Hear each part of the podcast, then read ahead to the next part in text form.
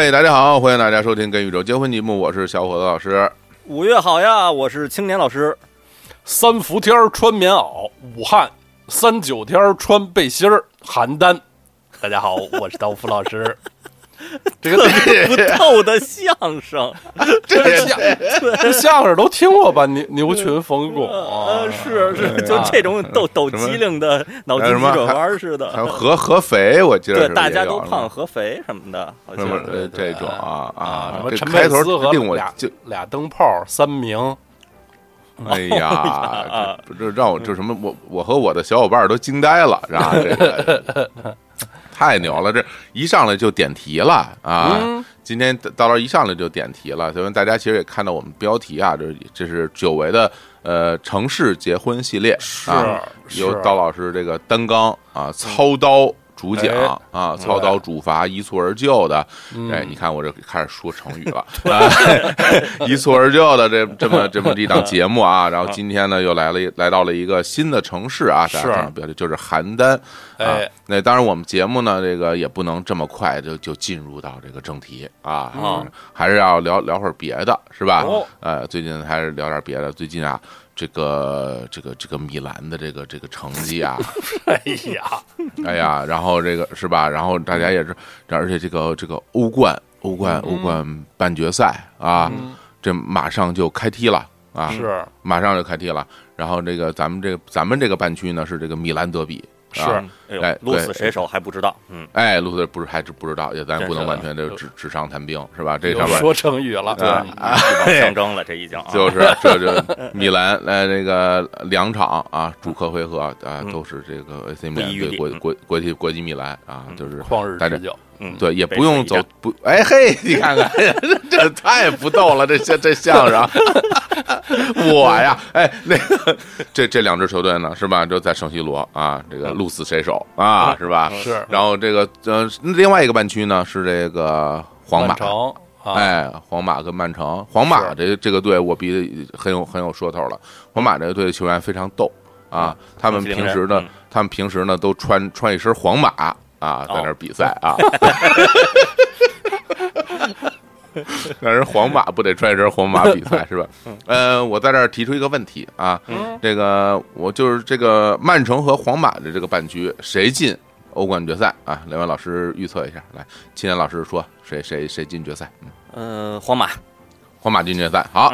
赵老师呢？啊，曼曼城吧，曼城实力更强，好像。曼城进决赛，好，那行，那咱们这个下半区我们就不用说了，是吧？这个这，这就就不没不用说了啊，因为这个为了保持迷信，我们不能不能说，不能说。小伙子老师还没说上半区，你预测？上半区我我我预测皇马啊啊！当然我希望皇马了，因为老熟人嘛。是，带上皇马，然后到时候咱们这个重新定义伊斯坦布尔，好不好？啊？到时候咱们咱们一起开心啊！嗯，好，好，哎，是，嗯，行，好，那成了，行，那不能再继续说了啊！这个，那咱就进入到今天的正题啊，这跟城市结婚，这关于邯郸啊，让刀老师好好给大家讲讲邯郸的历史和故事，好吧？是，嗯，是，哎呦。呃，咱们这个跟城市结婚系列又是跟大家久违了，好久没上演过了。我看了看啊，上次录跟城市结婚是去年七月，还是布鲁塞尔，而上次跟中国城市结婚啊，是前年十月了。哎呀，怎么这么远？那是一年半多以前了，哎，真是现在。哎，沧海桑田啊！现在的形势和那那时候不一样了，日月换新天啊！大家不过那个是悄悄话节目上一期里边，哎，对，对，是上期还是上上期啊？刀老师跟对跟邢台结了一次婚，是是啊，那邢台就是去完邯郸之后去的哦。哎，刀老师这也直接破了题了，为什么这次聊邯郸？因为因为去了邯郸，是就是因为在上个月啊，春暖花开的四月，我。其实就是刚过完生日之后，第二天就出发啊，在离北京不太远的小小的转了一小圈儿啊，去的都是一些这个非主流的、不是传统的旅游城市啊，就是为贪图一个人少、清静啊，最后效果非常好，玩的非常愉快啊。仅其中邯郸是停留时间比较长的一个城市，我在邯郸。呃，住了整整三天。第一天上午到的，第四天中午走的啊，还算也还是认认真真的玩儿的。两位老师是不是都没去过邯郸？我没去过，没去过，啊没去过哎啊有没有老师途经过我都不记得了，可能没有。啊！途途经途过太容易了，途经我太途经了，京京啊广线不可哦能不不途经邯郸啊那就太途经了嗯是两位老师第一次小时候第一次听到这个名字是是什么场景呢？呃，如果不是刚才那个拙劣的相声的话，哦，我我觉得我可能真的是因为邯郸学步而知道哦邯郸这个地名儿的。哎哦哎，成语一会儿嗯再说。我我我小的时候我小时候这就是有三个词儿，我一其实一直弄不特别清楚啊。嗯。哦，一个是这个邯郸嗯，啊，嗯，一一个是这个貂蝉啊。哦，啊，还有一个是这个婵娟啊，哎呀，搞不太懂，搞不太懂就就跟啊，菊语和曲尺搞不懂。搞不太懂，尤其是这个千里共婵娟啊，我一直以为，其实相当长时间，我以为这个千里共婵娟就跟邯郸有关系，千里啊赴邯郸，就就对邯郸了啊。啊，！我我到河北省来千，里送京娘，因因为说毕竟说实话，一小孩儿，你婵娟什么意思啊？谁谁懂哎，对啊？，太啊隐晦了，这一太不懂了，太不懂了。所以其实这对于邯郸呢，一直就是觉得是一个挺美的一个名字，因为毕竟嗯这个婵娟呀、什么貂蝉呢，其实都挺 都挺美的，都挺美的。我就觉得邯郸也是这种啊，一个嗯，穿着那个啊汉朝的衣服的一个大美人儿啊。哎呀啊这个想象特啊别特别的靠谱啊，哦是是是是这么一个这么一个这个呃印象啊，嗯。对，所以呢，就是你要说什么时候知道，估计就是挺小，因为我这个呃热爱阅读啊啊，是啊，哎喜欢读书啊啊喜欢嗯。读书，然后那古代故事里边这个这个地儿经常经常出现嘛，虽然我我不知道它是不是貂蝉，但是我我反正经常看见这个这个啊啊，经常看见啊啊，哎，小伙子老师刚才说的，我我为什么说特别特别靠谱？因为啊。邯郸恰巧啊，邯郸的一大属性、一大骄傲就是邯郸出美女，哦。哎呦，出过许许多多的古代的有名儿的大美女。哦。其中之一呢，就是近年来新的比较新的这个学术学术的成果，认为貂蝉很有可能 是邯郸人哦哦，对你看看你看看，这跟是一个学术成果。这就跟谢朝阳没有区别了，反正啊啊，以地名为名了，已经啊。谢朝阳是朝阳区人吗？谁知道？不一定，不一定呃，啊。你说这貂蝉这么一个，其实事迹不见于正史，啊很可能是传说人物的啊。嗯关于貂蝉具体是哪儿人，也是稍微的、稍微的这个，就就像孙悟空故居啊，还连云，港对，哎，对啊，对跟邢道荣似的，都不见得是真人的。是啊，那咱们说回来，一开始咱得开开门见山，得介绍一下邯郸啊。好邯郸是河北省南部的一个城市，一个地级市啊。呃，离北京呃说远不远，说近也不算近呢啊，在北京的西南方向，大约四百五十公里啊，哦就是嗯河北省最靠南的一个地级市了嗯啊。是的，就是光看河北省地图啊，邯郸是最南端的这个这个南头儿。但是如果咱们把晋冀鲁豫四省，也就是所谓的山河四省——河北、河南、山东、山西四个省，当成一个一个事物哦来看，邯郸在这个巨大的地区的正中央、心脏位置啊，就是呃华北的这个正中间儿对华北的核心位置，晋冀鲁豫四省核心，它基本上啊是在石家庄和郑州这两个省会的正中间儿嗯。啊，就是呃交通非常便利。它呃离石家庄不到二百公里，离郑州大概大概二百五十公里。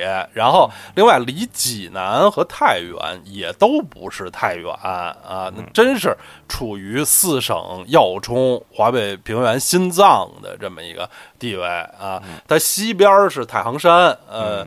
就是大邯郸市啊，就带好多县的这个大邯郸市的概念。它西边是太行山，东边是华北大平原，呃，也挺挺大，人口很多，资源很丰富，有煤有铁，出出棉出粮的，所以从自古以来就是这个中中华民族 特特别古古代就开始生活的这么一片重要的、挺挺富饶的地方。嗯，对。然后刚才咱说过，邯郸是这个交通要道，也一直是铁路上的重镇。就是无论是原来的京广线，还是现在的京广高铁，邯郸都是非常重要的一站。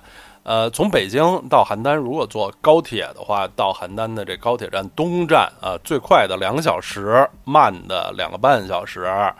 呃，如果坐普通火车的话，最快的也得将近四个小时，慢的得五六个小时啊。就是从北京去，说是这这种说远不远，说近不近的这么一个距离。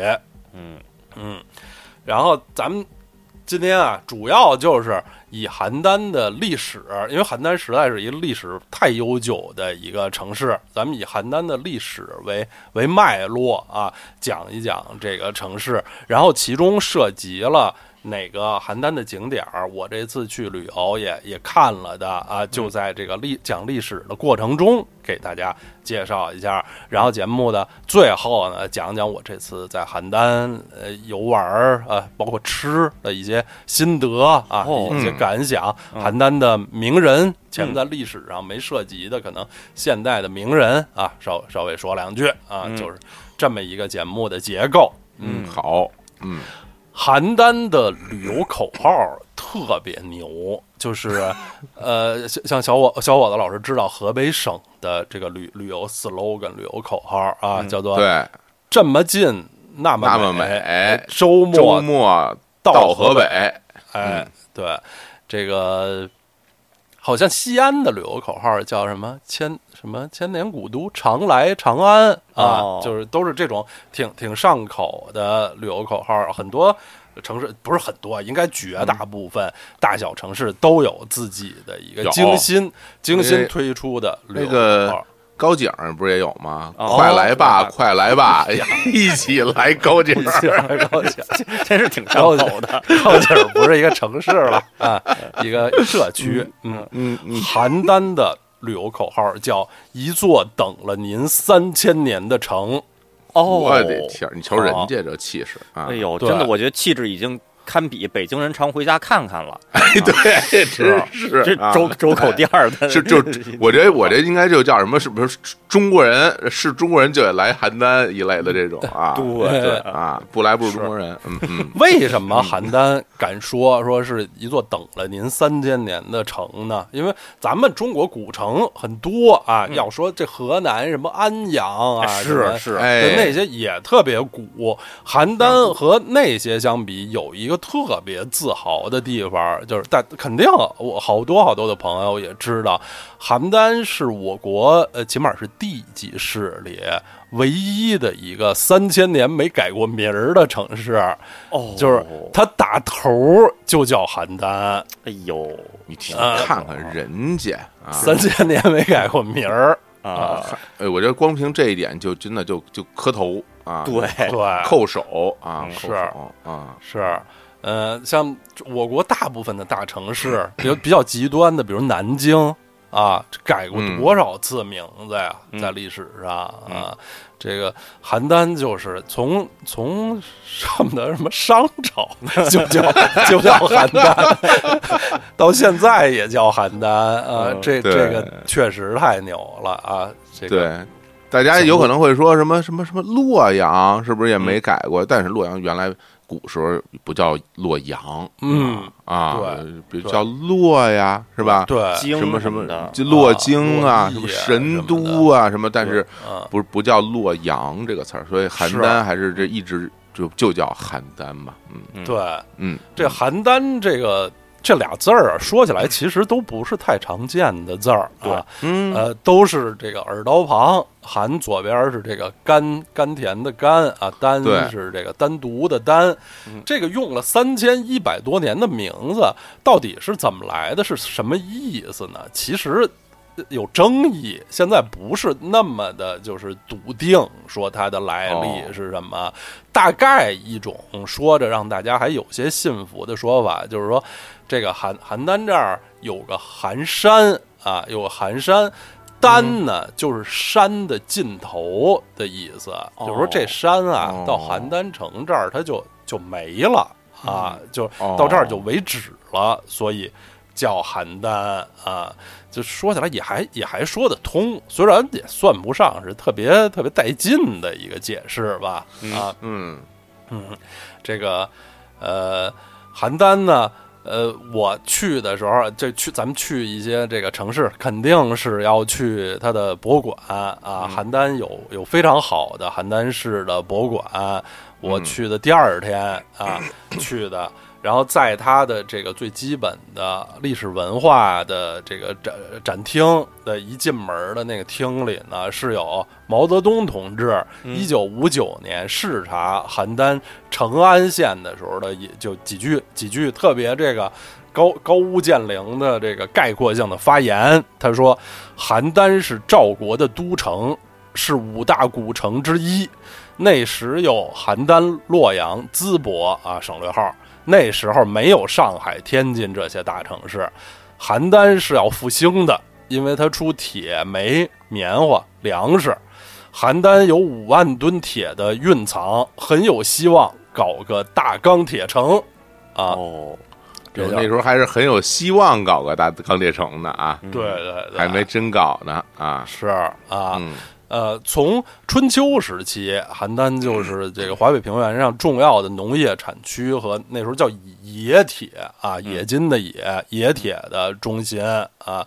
就邯郸这个铁矿啊，煤矿的资源很很丰富。现在邯郸还有一个区叫峰峰矿区啊，嗯它这这个这个区叫矿区啊，峰峰矿区，峰就是山峰的峰，叠字啊，峰峰矿区。邯郸市区，呃，就是狭义上的邯郸市的市区，现在基本上就是三个区，一个是丛台区啊，丛台叫邯邯邯郸的象征，这个地标，呃，丛台公园，丛是这丛林啊，钢筋水泥的丛林里的这这个字儿，然后有著名的邯邯郸有著名的名酒丛台酒，哎呦，这丛台酒现在是在这个高速路上，这广告 多多的不得了。对，什么活分子啊，现在他都在推他这个丛台活分子，差不多，我觉得是河北第二名酒吧，除了衡水老白干儿啊，就是嗯邯郸丛台酒了。呃，一个是丛台区，一个叫寒山区，就是刚才咱说的啊，邯郸得名这寒山，还有一个区叫复兴区。这复兴区的得名就来自于毛泽东同志的那那句话：“邯郸是要复兴的。”哦，说到邯郸啊，得提现在邯郸最著名的一个身份的一个标志啊，嗯就是中国成语典故之都，哎，是这对太著名了这个太著名啊了。啊而且而且这是这是官方发的，啊，邯郸是中国唯一的成语典故之都。嗯啊，我国有几个成语典故之或者什么的，啊就是我也是我在邯郸博物馆看介绍学到的。开封，河南开封嗯是嗯合理，中国成语典故名城哦啊、哦，然后。呃，安徽淮南是中国成语典故之城，嗯哦，哎，然后山西临汾下面有一个县叫曲沃啊，嗯曾经是晋国的古都，嗯。是中国成语典故之乡，嗯嗯。哎，不错啊，但是唯一的中国成语典故之都是河北邯郸啊因为据这个官方数据透露，由邯郸衍生提炼出的成语典故多达一千五百八十五条，有点过分了吧？就，因因为一一想邯郸学步，这个大家都知道，对，对然后说能再啊说出十几个、二十个，最后一千啊五百多个，就是有点儿呃超出预期。对这个邯郸啊，一提到成语真的是太多了，是吧？别的不说，我印象最深就是围魏救赵啊，对因为这个毕毕竟赵嘛国嘛，啊赵国啊，是啊，和邯郸有关的成语太多了。咱们一会儿讲邯郸的历史的这个过程中啊，会提到一些，到时候咱们再细说吧。嗯嗯，好提到一些，可能不一止一些。一一千五百多条，好像是？嗯，然后咱们说回春秋战国时代啊，呃，其实大家现在都都知道邯郸的那个最主要的他的这个身份，赵国的都城，战国七雄中赵国的都城。其实赵国就刚一开始啊，韩赵魏三家分晋的时候，赵国的都城不在邯郸，哦在在太原。哦啊赵国是一个以以山西为核心的国家，后来就慢慢慢慢往东迁，迁过好几次，在现今的河北、河南啊都定都过，最终是在叫赵敬侯啊，那个敬尊敬的敬，嗯赵敬侯的时时候迁都到了邯郸。这赵敬侯不太有名儿，咱就说这个，他跟赵国第一著名的这个帝王赵武灵王的、嗯的关系，这么一拉扯，大家就明白，赵赵敬侯是赵武灵王的曾祖父，也就是、呃哦。爷爷的父亲，太爷爷啊，就是在在这一代的时候迁都到了邯郸，后来就再没走过，就就定下来了。赵国在邯郸一共定都一百五十八年，一嗯。直到被秦灭为止啊。嗯。就一直是呃赵都邯郸，到现在邯郸一些地名儿，包括企业的名字、学校的名字，都爱用赵都，叫哦赵都什么什么厂、什么公司、哦赵都小学什么的啊，就是赵都现在依然是邯郸一个特别的这个突出的身份。嗯，嗯，刚才实在是太太有历史感了，这这这这时候太老了，这些事儿以前都城哪个什么都城赵都啊，对得想想啊是春秋战国时候的的事。对，而且不是什么什么后赵这那个，对是正经的赵国啊我估计这赵敬侯，估计他他也想不到，说这么多年过去，这儿还是赵都 这还是啊！我大赵啊，这个绵延几千年啊，太牛了啊！是嗯刚才我问了两位老师，第一次 听说邯郸是什么时候？在这儿我说说我自己第一次听说，啊。呃，听说邯郸。是啊。小时候啊，通过一本小人书，还是、嗯。还是我和青年老师的表妹的一本小人书。小时候我在他那儿看的。这本小人书叫《赵武灵王胡服骑射》，这么复杂的标题，八个字，八个字儿了，标题啊啊！张老师那会儿应该是上小学了吧？对，呃，应该是对，八个字，这个幼儿园应该是认不了这么多。是，应该是有嗯有有一点大了啊。当时就光从这个标题，真是看不出来这是这什么意思、啊？怎么断句都不不知道啊？啊？小孩儿绝对不会理解什么叫胡服骑射的啊，嗯。然后咱们就说到这个赵国历史上最著名的这个这个大王啊，赵武灵王，他这个胡服骑射嘛，现在大家当然都知道了，著名的这个历史事件、历史典故啊，嗯是。算是在那个军事上，包括文化领域的一个大改革、大变革，就是这个让这汉咱们这汉族人学习北方游牧民族他们的这个呃军事文化里的长处，就穿着模仿啊，模仿这个就穿这。就相当于什么呀？这就相当于这个悟空跟小林，嗯，学习了贝吉 对赛亚人的这个战斗服战斗服和这个啊什么重力舱对吧，？你们一直穿着这么好的这这这衣啊，服跟我们打太，狡猾了，太狡猾了，是是吧？这衣裳能撑，我变成巨猿都没有撑破，是吧？对你这你你这换衣裳是一样的一个意思啊。是就模仿这个游牧民族他们的服服装穿着装备，包括一些这个骑兵战术啊。嗯是就后来他的这个骑兵的力量就就特别强了，然后赵国就灭了。那时候在河北，呃，不算大，但还挺有呃存在感的中山国。嗯哎，然后这样就把他自己的这个南北两块领土连成一片儿了。本来赵国是是两两块儿地儿不挨着啊，哦特怪啊。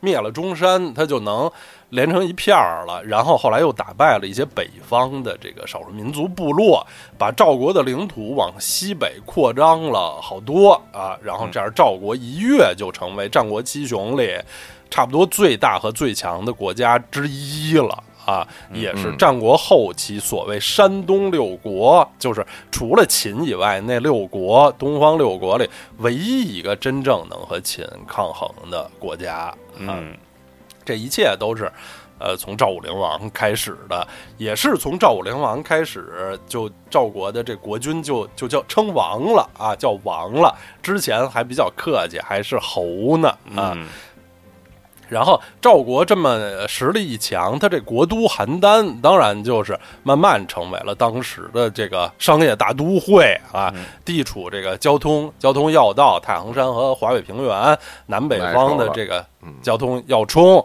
嗯呃商贸化经济中心了，就。对对对对，商贸商业活动特别发达，所以一些当时的这个国际大商人，当然这是诸侯国的国际啊，国际大商人也经常来邯郸这个开办。开办买卖，开始商业活动啊，其中最有名儿的就是这个吕吕不韦，吕不韦啊，正确读音说这二声吕吕不韦，《吕氏春秋》的这个编编纂者，嗯，然后吕不韦就在邯郸，呃，从做了好多他的那那那些那些活动，比如包括啊，当时帮助在在邯郸当人质的那个还倍儿不得意的秦秦国的这个公子啊，这个异人公子，就是后来的秦庄襄王啊，帮助这个秦这个异人公子啊，怎么逐渐提高他的地位，后来在在秦国就成了王了啊，呃。其中就有一成语叫“奇货可居”，就是吕不韦 看了这这公子说：“哎呦，这 这这人有用啊，是一好货啊，奇货可居啊。”这个相关的就是这人，这人是一好货，是一奇货呀啊，这个货好，这货。你你这货啊，好好好，很啊，很多的这个传奇故事啊，挺嗯。挺复杂、挺有趣的，都是发生在邯郸啊。嗯。当时这个赵国啊，赵国有很多历史的名人，呃，现在在邯郸市中心的这个丛台公园，在这个丛台景区，从因为丛台景区像是一个那个。有带城墙的那么那么个楼，得得上台阶儿，在那丛台景区的对面呢，有一个像个庙似的这个祠堂的景区，叫七贤祠。这七贤祠里都是有一些这个赵国历史上的贤人啊名人，其中大家最熟悉的就是廉颇、蔺相如嗯啊这个将相和的这两位这个主人公。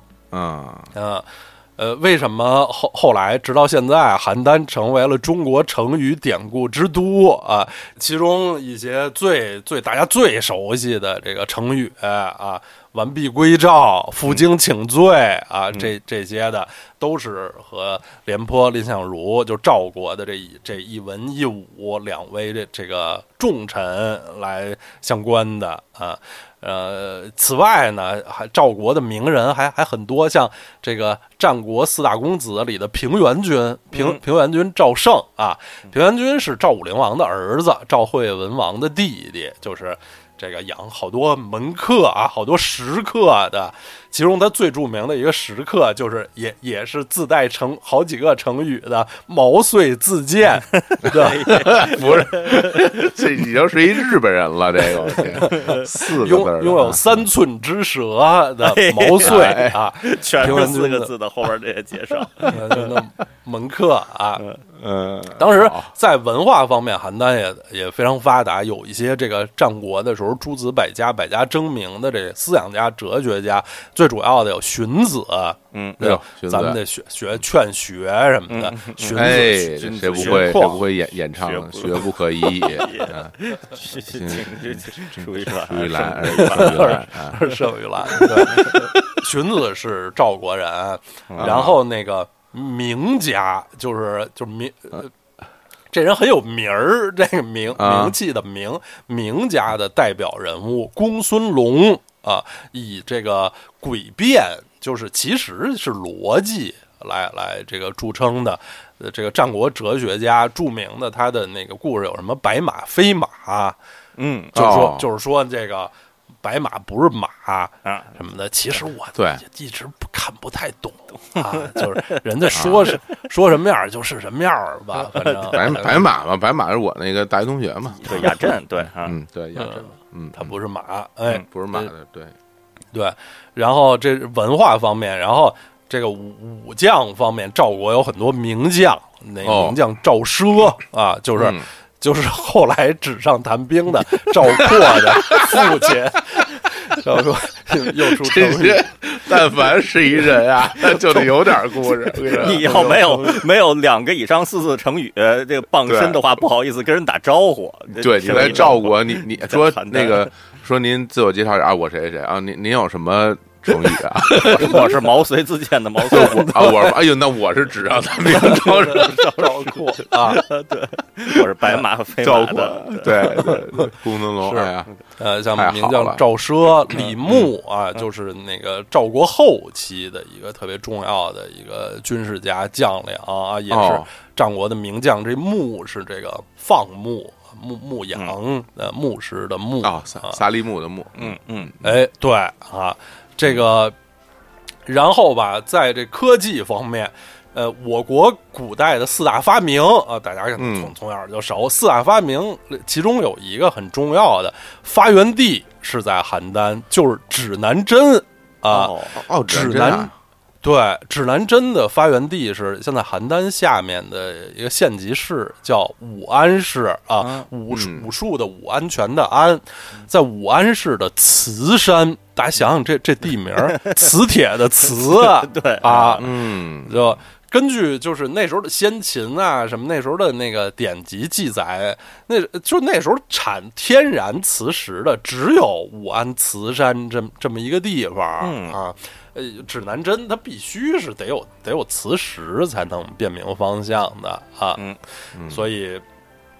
比如指南针乐队啊，就可以 可以去对，圣 地这个啊 巡礼啊，在那儿演出对是是而而且那个特特别著名的那什么嘛，什么什么磁州窑啊，不就是哎，不就是那哪儿嘛啊？对啊，就就是邯郸的。当然，磁州窑的这磁州和这武安的磁山还不，这其实不是不是一地儿啊，具体不是一地儿的哦，不那那不是不那也不是也有他们他们也有词，他们对他们词那个地名里也也有词 啊，他们地名。然后这个邯郸词呃刚刚这些成语啊，都是发生在战国时期的啊。嗯呃，其实啊，邯郸这些经典的成语典故，战国时期的肯定特别多，或者说最多。比如，嗯呃，青年老师刚刚提到的邯郸学步啊，啊是这个成语本身里面有邯郸这个地名啊。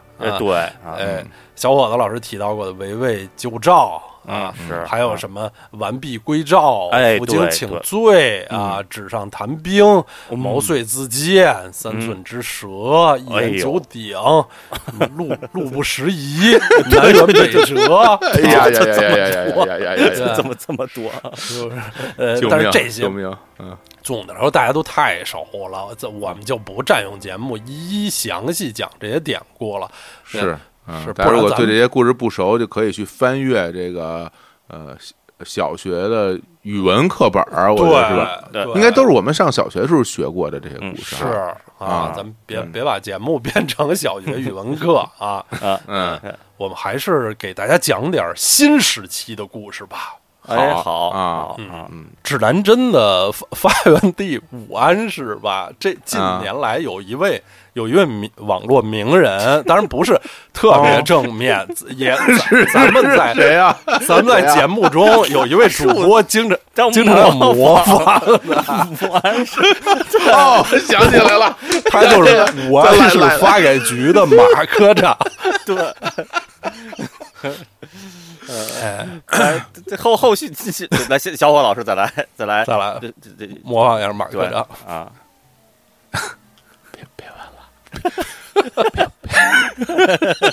对别别问了，别问了。对对哎呀，对，后世那网我看过网上很多的讨论啊，说哦，马科长那是一个特别特，呃当时几乎是唯一的一个处理方式了。对啊，对因为那个当时的政策关系到武安市很多的工人的生计问题。哎是对是对，但是呢，对对就业问题，但是呢又跟环保的政策这个呃有一些冲突。那当是所以当时怎么能这个做好？面对这个记者的这访问，人家立刻他给不出什么答案，所以就对他人家说说不出来，就就算了，就就先先别问了，先别问了，对然后回头再说。对，其实好多事儿不像大家想的一样，我觉得马科长处理挺好的。马这马科长没有没没什么伸手说什么别拍别拍了，谁让你拍的？对对是不是？啊，人家人家没有粗暴的，而且挺客气，是吧？挺客气的啊，很憨厚的，是吧？是。只能说他没有办法了啊，对，嗯，对吧？啊，嗯，别别办了，对，要没马科长，我们这这这这哪哪哪有这么多？就是对嗯啊对，马科长挺好。来自这个指南针啊嗯，西铁石的故乡啊嗯，武武安武安市，现在是邯郸下面的一个县级市啊，呃。然后这战国啊，这个说赵国有出很多很多名人啊，刚才也说到这个吕不韦在这邯郸活动，来这个呃照顾在这里当人质的这秦国的公子异人啊，后来的这个秦庄襄王，然后就要说到中国古代大名人，就是属于可能中国历史名人里数数一数二、数三数四的名人，秦始皇。秦始皇嬴政，嬴政还数一数二，就就数一，就数啊一。啊我觉得可能也就孔子能跟秦始皇对比比一下名气了，在世界范围内。对，因为孔子秦学员在外国啊，是除此以外就是秦就秦始皇。是秦始皇，大家都特别特别熟，但是好像不是总会提说秦始皇生在哪儿。嗯，秦始皇在哪儿出生的？秦始皇嬴政是生于邯郸的啊，是哦因为邯郸人，那是赵国人啊，是赵国人吗？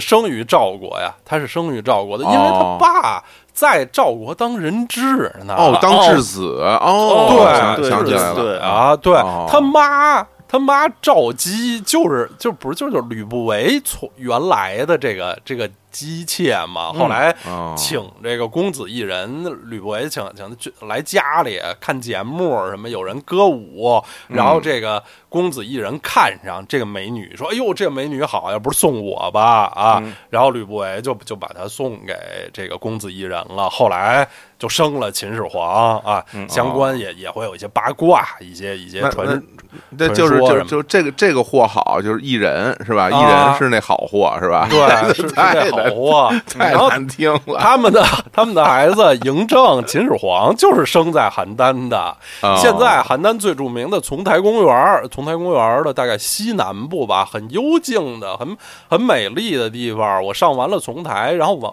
慢慢往那边溜达。然后面前就出现了一个仿那个春秋战国时代那那种土黄色的那么一个建筑，还搭配一个很美丽的小院儿，但现在都关着门，没有、嗯。没有开，然后那建筑上特别低调，但是但是那个字体和牌子又很新的，有那么一小牌儿在建筑上特别低调着写写着大概六个字“秦始皇出生地”，然后我都吓死了，就 没有任何其他的宣传啊，什么远远的有有指着什么的，卡卡通代言人，就是默默的有那么一个一个房子写着秦始皇出生地，哎也也没游客是吗？我我我忽然间就想到一件事儿啊，就比如说啊中国古代这些名人，比如他有一个塑像什么的，嗯我觉得只有两个人那个塑像可以出现在任何地方，让大家不觉得特别惊奇。哦举个例子啊，比如说你走到北京大街上，然后那啊边有一个。有一张飞的一塑像，你肯定得想想是为什么这儿有一张飞。是你你不能平白无故有一张飞，啊是吧？你这但是你说你走到大街上那儿有一说哪儿哪儿有一关羽，你觉得这很正常。是关羽出出现在哪儿不都很正常？你不会去问是吧？啊关羽，那我这秦始皇也一样，就是你在中国任何地方说那那儿那公园有一个塑像有一秦始皇，你就觉得这秦始皇秦始皇呗，这有什么呀？就我是觉得没有什么没有什么没有什么特特特殊之处，就是他好像出现在哪儿，我们觉得都合理，这么一个。这么一个存在，反正在我心中，我觉得秦始皇是这样的一个，对吧？比如说你买一工艺品，然后这前面冒着好多好多穗儿，是吧？你说人你让你让你让你摸一下穗儿，你摸着穗儿以后没看人啊，你只摸着穗儿，然后说你说这人是谁？你只能说是秦始皇，你说你能说是谁呢？你你没有办法说别人吧，对吧？你总你说别人就觉得很奇怪，是吧？大帝对对对，你一摸玉皇大帝也有穗儿，对对，你一摸，你感觉哎呀，这这秦始皇，这秦始皇，这这秦始皇这个穗儿就像 UVA 的颜色一样，已经就是啊，就是必须是是他啊，嗯是嗯，就是 后来我从这个秦秦始皇出生地的这个这其实是背面，后来又转到它的正面啊，这门儿大概往南开，发现这儿还是叫一个说秦秦始皇出生地纪念馆啊，哦之之类的，但就是呃可可能尚未建好啊，还是嗯就是。因为毕竟现在我国有好多景点机构，就是疫情的时候关了，然后呃虽然最也大半年过去了，但是还没有完全恢复到开放的时候，就是不知道这地儿以前开放过没有，还是就彻底刚刚建的啊。就是大家如果是这个秦始皇的那个爱好者啊，他他出出生地在邯郸的丛台公园儿是完全可以圣地巡礼和这个拍照的，只是现在具体的也会有展览的地方没开放啊，嗯现在是这么一个状况。然后秦朝完了是汉朝啊，嗯这个虽然这时候吧，应该说邯郸在中国历史上的那个特，在这个中央舞台的这个最高潮，其实已经有点有点过去了啊。就是一个城市一说自己在历史上存在感最高的时候，是在战国时期，就是说起来也是稍微稍微让人有点儿早了点有点儿啊，唯一唯一能与之相对抗的就是邯郸再往南的安阳，对哎对，那这儿啊啊。商商都了啊是啊是郑州商城，嗯，嗯，这这真的是商城，不是亚细亚商城，是郑州商城。哦，啊再再说就胖胖什么，再说就胖东来了，哎。嗯嗯。嗯然后，呃，但是在这个两汉时期啊，呃邯郸还是还是因为人前面的那底子在那儿，还是一个一线城市，绝对是国家的一线城市。啊西汉的时候新了，已经是不是？西汉的时候有五都的概念啊，哦就是都五个国家的五个国都。啊，哦，这个我这五都呢，还不包括真正的这个第一都城长安。嗯，哦。除长安之外，有五个这个都会，分别是洛阳、邯嗯郸、临淄、宛，就是就是啊宛宛城，宛然后嗯呃成都，西南的成都啊，哇，那时候就有成都了，就成算是五都了。历史很啊很悠久。哦哦，这么高啊地位啊，，成都这个名字也没怎么变过，就是哦当然它就是出现的没有邯郸那么早嗯就是邯郸这那时候就是国家的这个一线城市啊，就跟现在的北上广深似的啊，最大最发达的一线城市啊。啊，我我说那个那时候就有成都，不是说那时候成都才有啊，不是这意思啊。我说就是那时候成都就已经跻身跻哎身五都之一这种地位啊，就是很发达的城市了。留言区不要不要瞎留言，以为我不知道成都呢，我就嫌你能啊，都知道啊。嗯嗯 呃，然后呃，咱们都特别熟悉、特别喜欢的汉末啊，东汉末年三国时期，嗯邯郸这片就是大邯，现在大邯郸市现在的这这片土地啊，又变得存在感很高。邯郸这城市有一特色吧，就是它历史上最有存在感或者发生呃最多故事的，在呃的的地方啊，在赵国之后的很多的这个这个成百上千年里，它不一定是现在的邯郸市的市区，而是就是大邯郸市下属的现在已经是县的地方，但曾经在历史上是这种国家级的重要的那个首都级的的地方，这是邯郸历史上一个比较有有特色的地儿，而且也是我这次看完邯郸博物馆啊，也给我澄清了好多历史上的也以前觉得模模糊糊的一些概念啊，挺长知识的。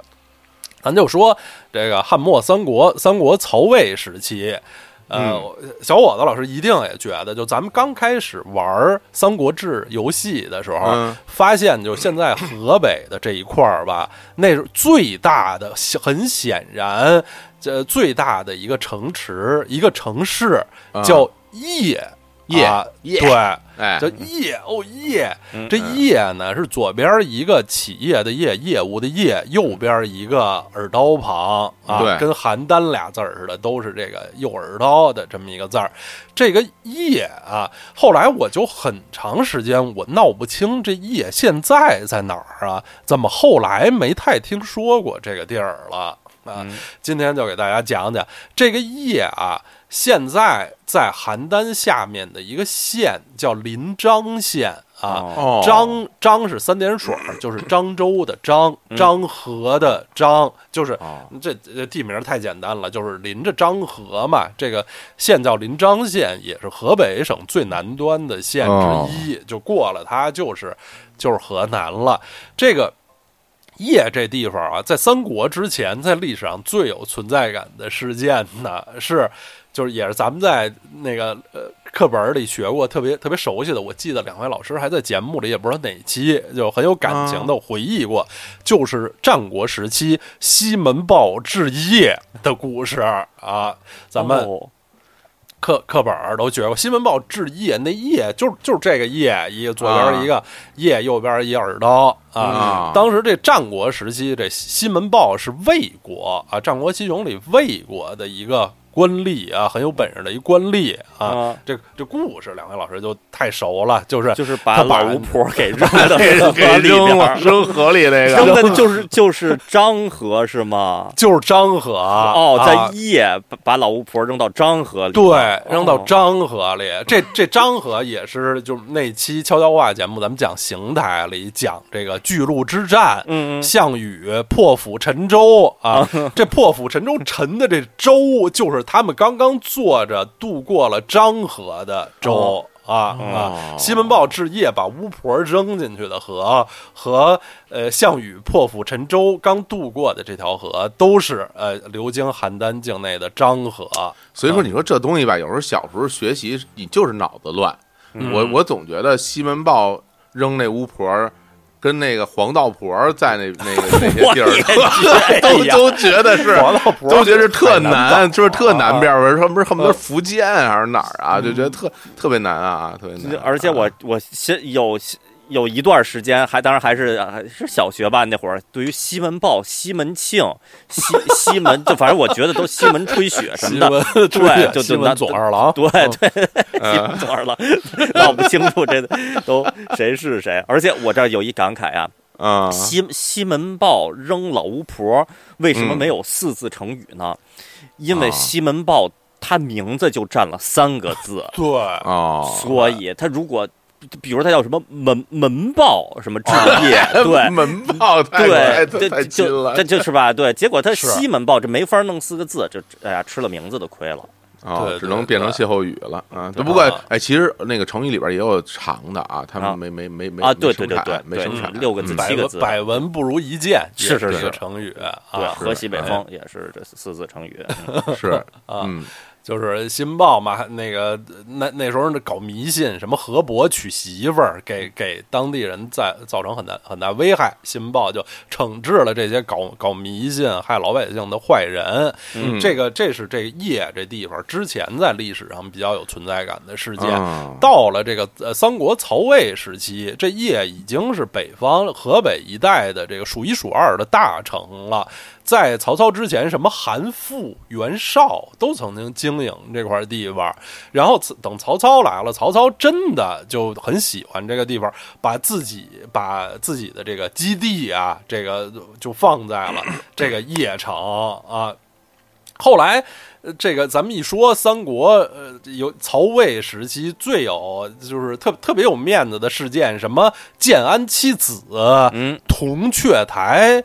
曹说曹操要铜雀春深锁二乔，哎大家想没想过这铜雀台这地儿在哪儿啊？当然现在没有了，但是当年在哪儿都在邺啊，嗯并不在长安、洛阳、许昌什么的、啊什么的地方，是在是是在邺啊。啊这个建安七子里头，就建安七子嘛，咱们好像是是不是悄悄话里也提过其中的那个陈琳啊，嗯陈是哎陈琳陈琳老师擅长写公文，你的公文我永远不懂。啊。嗯。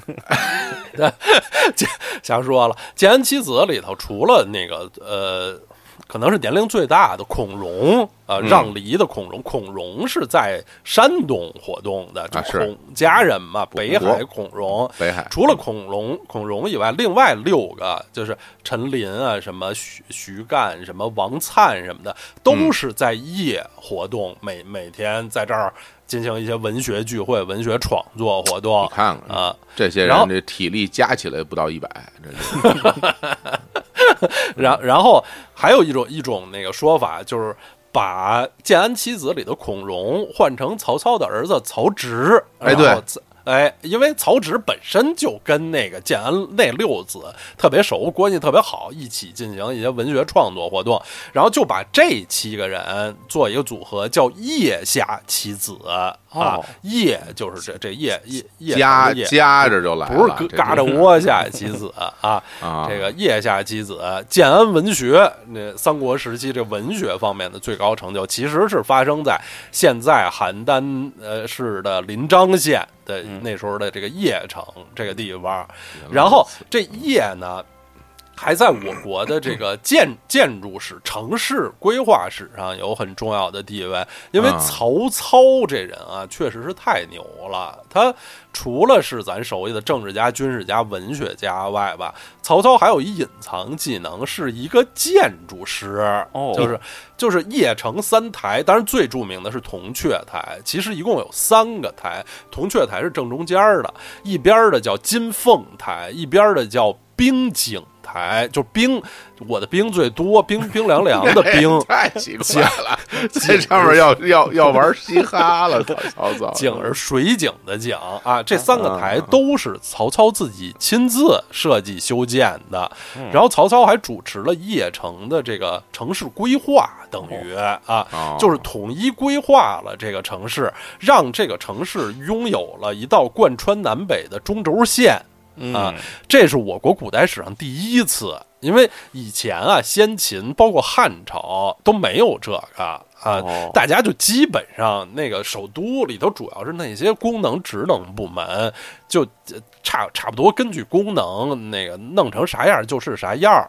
然后就是从曹操设计邺城开始，第一次中国的这个都城有了贯穿全城的南北中轴线儿，然后以后历代朝代的这个都城就都沿用了这种设计，都有中轴线。就嗯然后就东西对称啊，嗯有这么一种一种结构。这些年咱们北京的这个中轴线儿不一直在申申遗遗，这是是一个非常有存在感的词儿。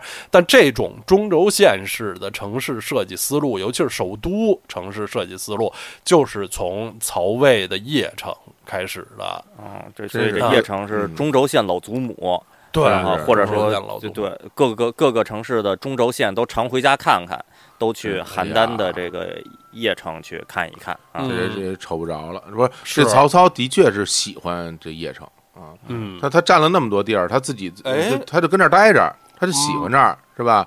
当然，他那个铜雀真人锁二乔是是吹牛啊，吹牛逼啊，他是。呃，那那二乔一个他也没锁啊，他就他想他想想给人啊，他喜欢人两个那大美人，他想给人哎。弄弄上，就其实是吹啊，人就不在，就好像说说我那个呃呃传一场比赛，我这比赛里边有有 C 罗、梅西，但其实人一个也没来，就是啊，实际上都没有啊，这都是超级模仿秀去的啊！哎，对，都像都长得挺像周杰伦什么的，是吧姐？刘德华，刘德华，必须有刘德华。不假假的庞麦郎要不要？真的真的我们也不要。呃，好，行，哎要不咱们挺想要的。挺想要的。咱咱都说到铜雀春深锁二乔了，就回到一开始提过的一句，这个邯郸特别引以为自豪的属性叫邯郸出美女。美女咱说说这邯郸历史上有有一些什么美女？当然，这二乔人二乔是南方人啊，是不是邯邯郸美女。呃，三国时期有就有不止一位很很著名的这个美女，起码和哦这个邯郸有非常非常近的关系。其中一位呢，呃，叫甄宓，呃，甄是甄子丹的甄啊，宓是一个宝盖头，一个底下一个必须的必，就是嗯安静的意思。甄宓是谁呢？是曹丕的妻子，曹操的儿媳妇儿，大儿媳妇儿啊，曹植的嫂子啊。嗯，这个本来人这个甄氏是袁绍的二儿子袁熙的妻子，但是就特别著名，在当地以美丽著称。后来曹操把袁绍击败了，后来就曹丕等于就把这个这个甄宓给给娶了啊。是然后一直就是古中国古代到一一到现在一直有传说啊，文学上的一些一些传说，就是说这个曹植啊，这暗恋自己这嫂子啊，这嗯真是连曹植著名的这个《洛神赋》的诗也嗯是隐晦的表达自己对自己嫂子的这个这个爱思念啊。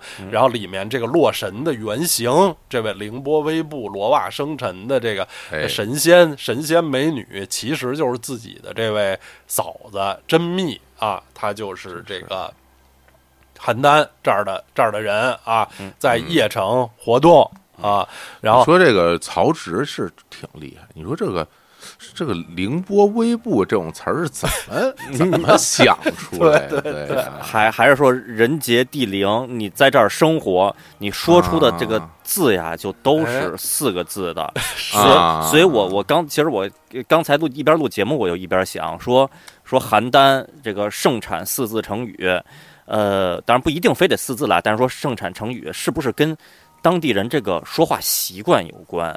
就你说什么就都得是四个字的，所以凌波微步这你就在这儿生活就都是四个字的，就蹦出来啊，了。真服，真是真皇后。啊！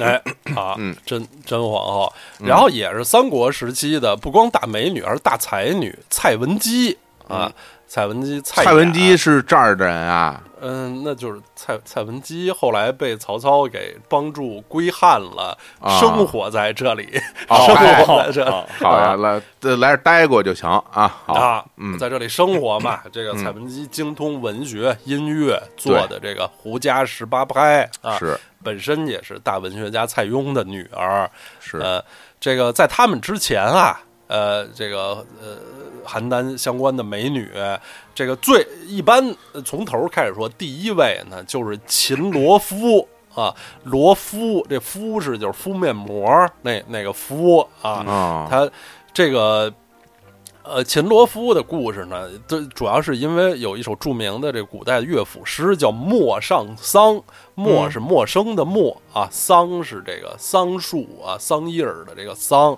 说传说秦罗夫呢是邯郸的一美女，她在陌上陌上这地方采桑啊，采桑，嗯，她。这个就从事一点这个劳动的时候呢，被赵王也就传说也咱也具体说不好是赵哪个王，赵王给看见了，说哎呦这个呃大姑娘小媳妇真漂亮啊，就就想把她这个强强抢入宫啊，然后罗夫呢就。其实罗夫是一个已婚的女性啊，她是她是已经嫁了人了，夫妻生活非常的这个感情啊，非常的美美满，非常好啊。罗夫自己呢也是就是和蔡文姬似的，其实文学音乐都还很擅长，然后。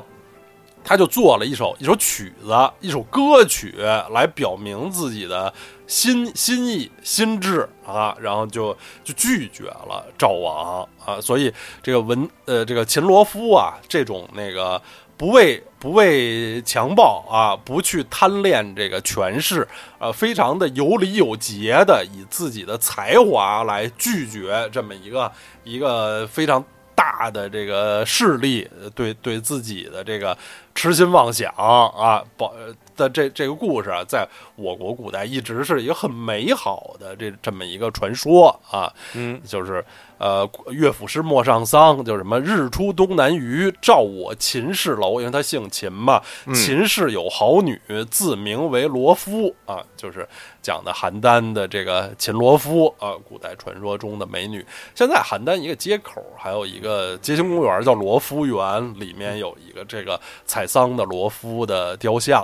哦，嗯，那这故事有四字成语诞生吗？哦，瞧瞧，工作出现了纰漏啊！哎啊，其实很可能能能总结出，对，能这个什么罗罗夫剧照一类的，反正这个不太难。剧照可太吓人了，剧照，对。然后刚才说过赵武灵王啊，赵武灵王的王后啊，赵武灵王的王后叫吴娃。嗯，当然这是他的其实外号，这个吴口天吴娃就是娃娃的娃。呃，说赵武灵王啊，有一次什么那个外出游玩，然后累了，晚上睡觉啊，睡觉睡梦里就梦见一个美女，美美的不行啊，弹着琴唱着歌。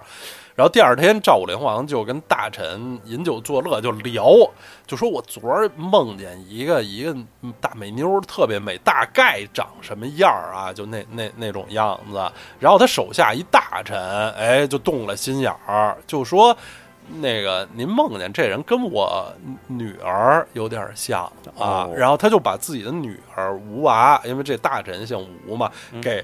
给送到宫中啊，自确实是特别漂亮，然后就立刻非常得赵武灵王的宠爱啊，就是后来生下生下儿子，就是后赵惠文王啊，赵惠文王的母亲赵武灵王的王后吴娃，说也是就是特别特别美丽啊。当然，刚才多次提到的秦秦始皇的生母赵姬啊，那也是因为特别美丽，才让秦始皇他爸看上的啊，管吕不韦给给要来的啊。邯郸还有一位美女，也是自带著名成语典故的，这尽人皆知的一个词儿，叫“金屋藏娇”。嗯嗯，哎，“金屋藏娇”是一什么典故呢？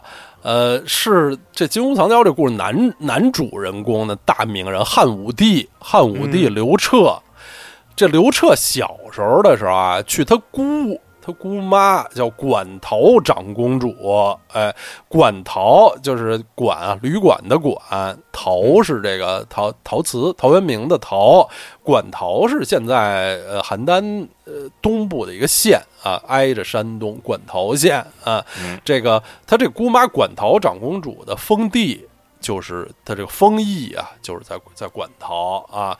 这个汉武帝去他姑家玩，跟他小表妹。啊，叫阿娇，一一起玩，特别喜欢他这表妹，他这表妹特别漂亮可爱啊，就就传说说他这姑啊，馆陶长公主就抱着小小的刘彻问说：“这这你你长大娶媳妇儿吧？”啊，这个娶媳妇儿，你你喜欢什么样儿的？就说我这儿这么多宫女儿啊，什么侍侍侍女儿，你看上谁了？刘彻都说都说不要啊，呃，最后这他这他姑指着自己女儿阿娇说：“那说那阿娇好不好啊？”刘彻说：“阿娇好，阿娇好。如果我能娶阿娇表妹做妻子，我会造一个金屋子给她住。”哦，这就是金屋藏娇的呃这个典故的由来。后来刘彻即位当皇帝之后，就真的娶了他这个表妹。呃，他们他们家姓陈，陈阿娇，这就是汉武帝的第一位皇后。哦，啊，金屋藏娇这个这个典故，因为。因为这个阿娇的母亲是封在馆陶，馆陶是属于邯郸，所以阿娇也算是邯郸的美女。嗯，就是呃，包括貂蝉，这前前咱说个传传说啊，貂蝉也是邯郸人。近年来有这个新的学学术发现啊，嗯，一直说到那个，当然这一下就离咱们现在非常近了，邓丽君。嗯，邓丽君的原籍是邯郸啊，邯郸下面的大名县。嗯，因为他的父亲邓丽君他爸，呃，真的是这儿的人。邓丽君他爸是生在邯郸的。嗯啊，邓丽君算原籍籍贯，真的是邯郸大名人啊，就是大名府小磨香油。那个大名啊，一会儿我们会会提到，这也是邯郸境内后来在中国历史上非常有 存在感的地方。那不是周华健那什么什么大名府？嗯，对，我上大名府，大名大名府就是大名府。哎，现在邯郸的大名县，嗯啊，就邯郸不不仅出美女啊，还出帅女啊。哦，现现在是。呃，非常著名的，我在微博上还关注呢。女拳王张伟丽，哦，哎呦，中国这个女子叫什么？综合格斗运动员啊，亚洲首位 UFC 格斗世界冠军啊。女拳王张伟丽就是生于邯郸市的峰峰矿区，哦，好像就是来自一个这个煤矿工人家庭，嗯啊。非常帅帅气，然后呃，我我国女足历史上八十年代的著名球星孙庆梅啊，也呃也是邯郸人。哦。啊，嗯，然后这个体育方面还有一位就大家想不到的啊，呃，青年老师当初在央视工作的时候还曾就打过交，我记得是打过交道呀，还是什么的一一位老师，韩乔生老师。啊啊是韩乔生老师生于邯郸哦。啊，当然很小就就来到了北京啊，但是这个著名解说员韩老师大家都喜欢，是啊，喜庆非常和气。说一个小知识，这个大家呃管韩乔生老师亲切的称呼的话，就是韩乔啊。对，在台里边都见到，哎呦，韩乔，然后点点一下头，打一下招呼。对乔还是有点轻声。对韩乔啊，哎呦，当然人本身得跟人家韩乔生老师是是得熟得认识才能这么打招呼。我跟人家这个我我一小孩儿，我过去跟人说韩乔这不太妥，还是得称韩老师啊。韩老师，韩老师也生生于邯郸，和韩老师有点像的另一位这个演艺明星啊，八八十年代的那个青春偶像许亚军老师啊，生于邯郸的歙县。哦，他他跟那个呃韩乔生一样，都是很小就随父母到了北京啊。嗯，但现在也是好像也是邯郸市旅游大使吧？啊，徐徐亚军老师，大家熟悉他是那个好像是什么《人民的名义》啊，还是什么的？就咱咱们听节目的年轻人熟悉他，都是因为。寻找回来的世界呀，啊，就大家青春偶像最帅的梳着分头的许亚军啊，这伯爵特特别帅。对，这这俩人差哪儿去了？这都 三十五年吧？对呀，八几年的作品。哎呦，说完名人，那咱继续说回古代的历史啊。这名人有点说的太现代了啊。是，话说从头。咱们刚才呃历史说到说到三国了啊，嗯呃说说三国，然后说了这么多美美女什么的啊，然后三国完了，这个两晋南北朝啊，中国历史就就有点乱乎了。嗯但是在这个乱世呢，这个邺城啊还是非常厉害的一个一个地方，因为已经在曹魏把它建设的特别发达了，所以后来啊，在东晋十六国时期的后赵。就是前面小伙子老师曾经开玩笑说过，说这个赵是战国那赵其实后赵啊 也也用邯郸当过国都，后赵还有冉魏，嗯啊就是那个冉冉升起那个冉冉魏前燕，呃哎呦然后南北朝时期的东魏和北齐都哦。曾经在邺呃定都，就怕这种东西，就是怕这种东西。北北周没没这个把邯郸，这因为北周跟刀老师这个还是是。有有有一些擦肩而过的缘分的。北北周继承的是西魏嘛，是啊是对对，这个东魏和北齐齐曾经对曾经在邺定都，所以啊这个邺城啊，在黄河流域，就这边处于黄河流域的这个政治经济文化中心，前后好几百年，三四百年呢啊，一直是这儿最大最发达的城市。但是大家就会问，为什么现在就后来再也没听说过这地儿了？现在只是只是一个县。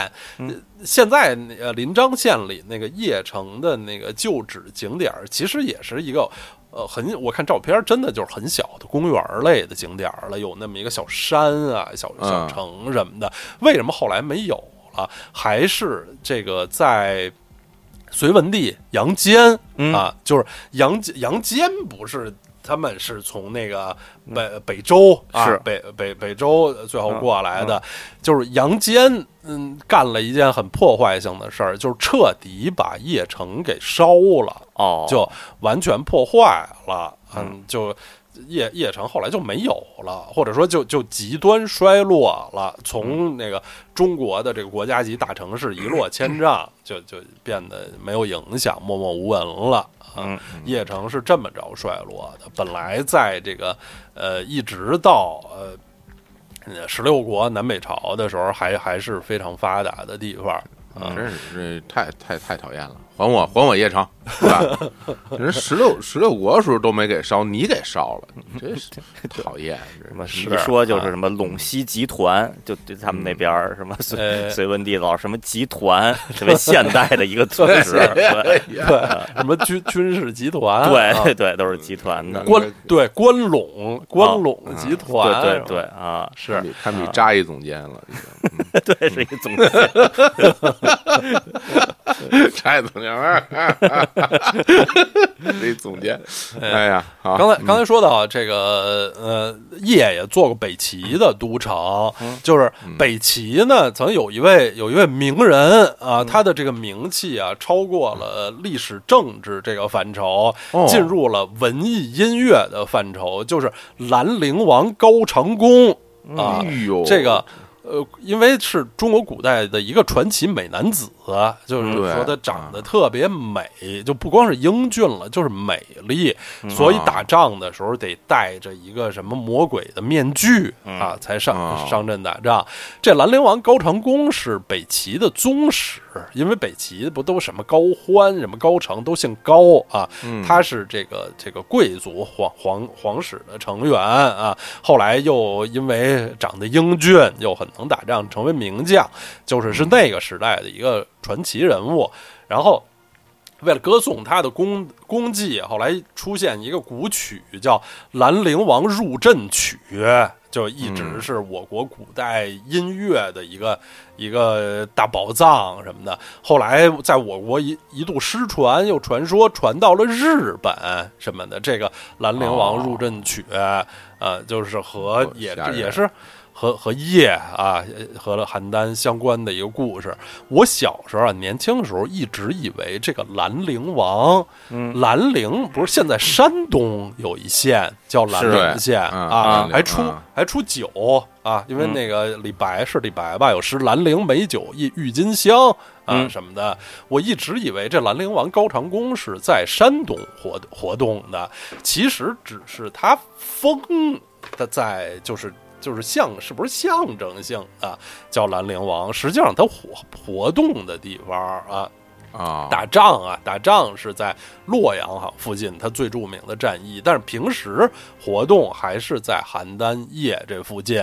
他的墓，现在兰陵王的墓还有呢，就在现在邯郸的磁县啊。哦，这个磁就是磁铁的磁，哦十十字旁的这个这磁样啊。兰陵王什么铁铁铁木诱惑，兰陵王啊，对带带带啊面戴面这具，这你要传到你要传到日本去，就得就变成那种能剧里边那种大将军的那种那种面具了，挺吓人。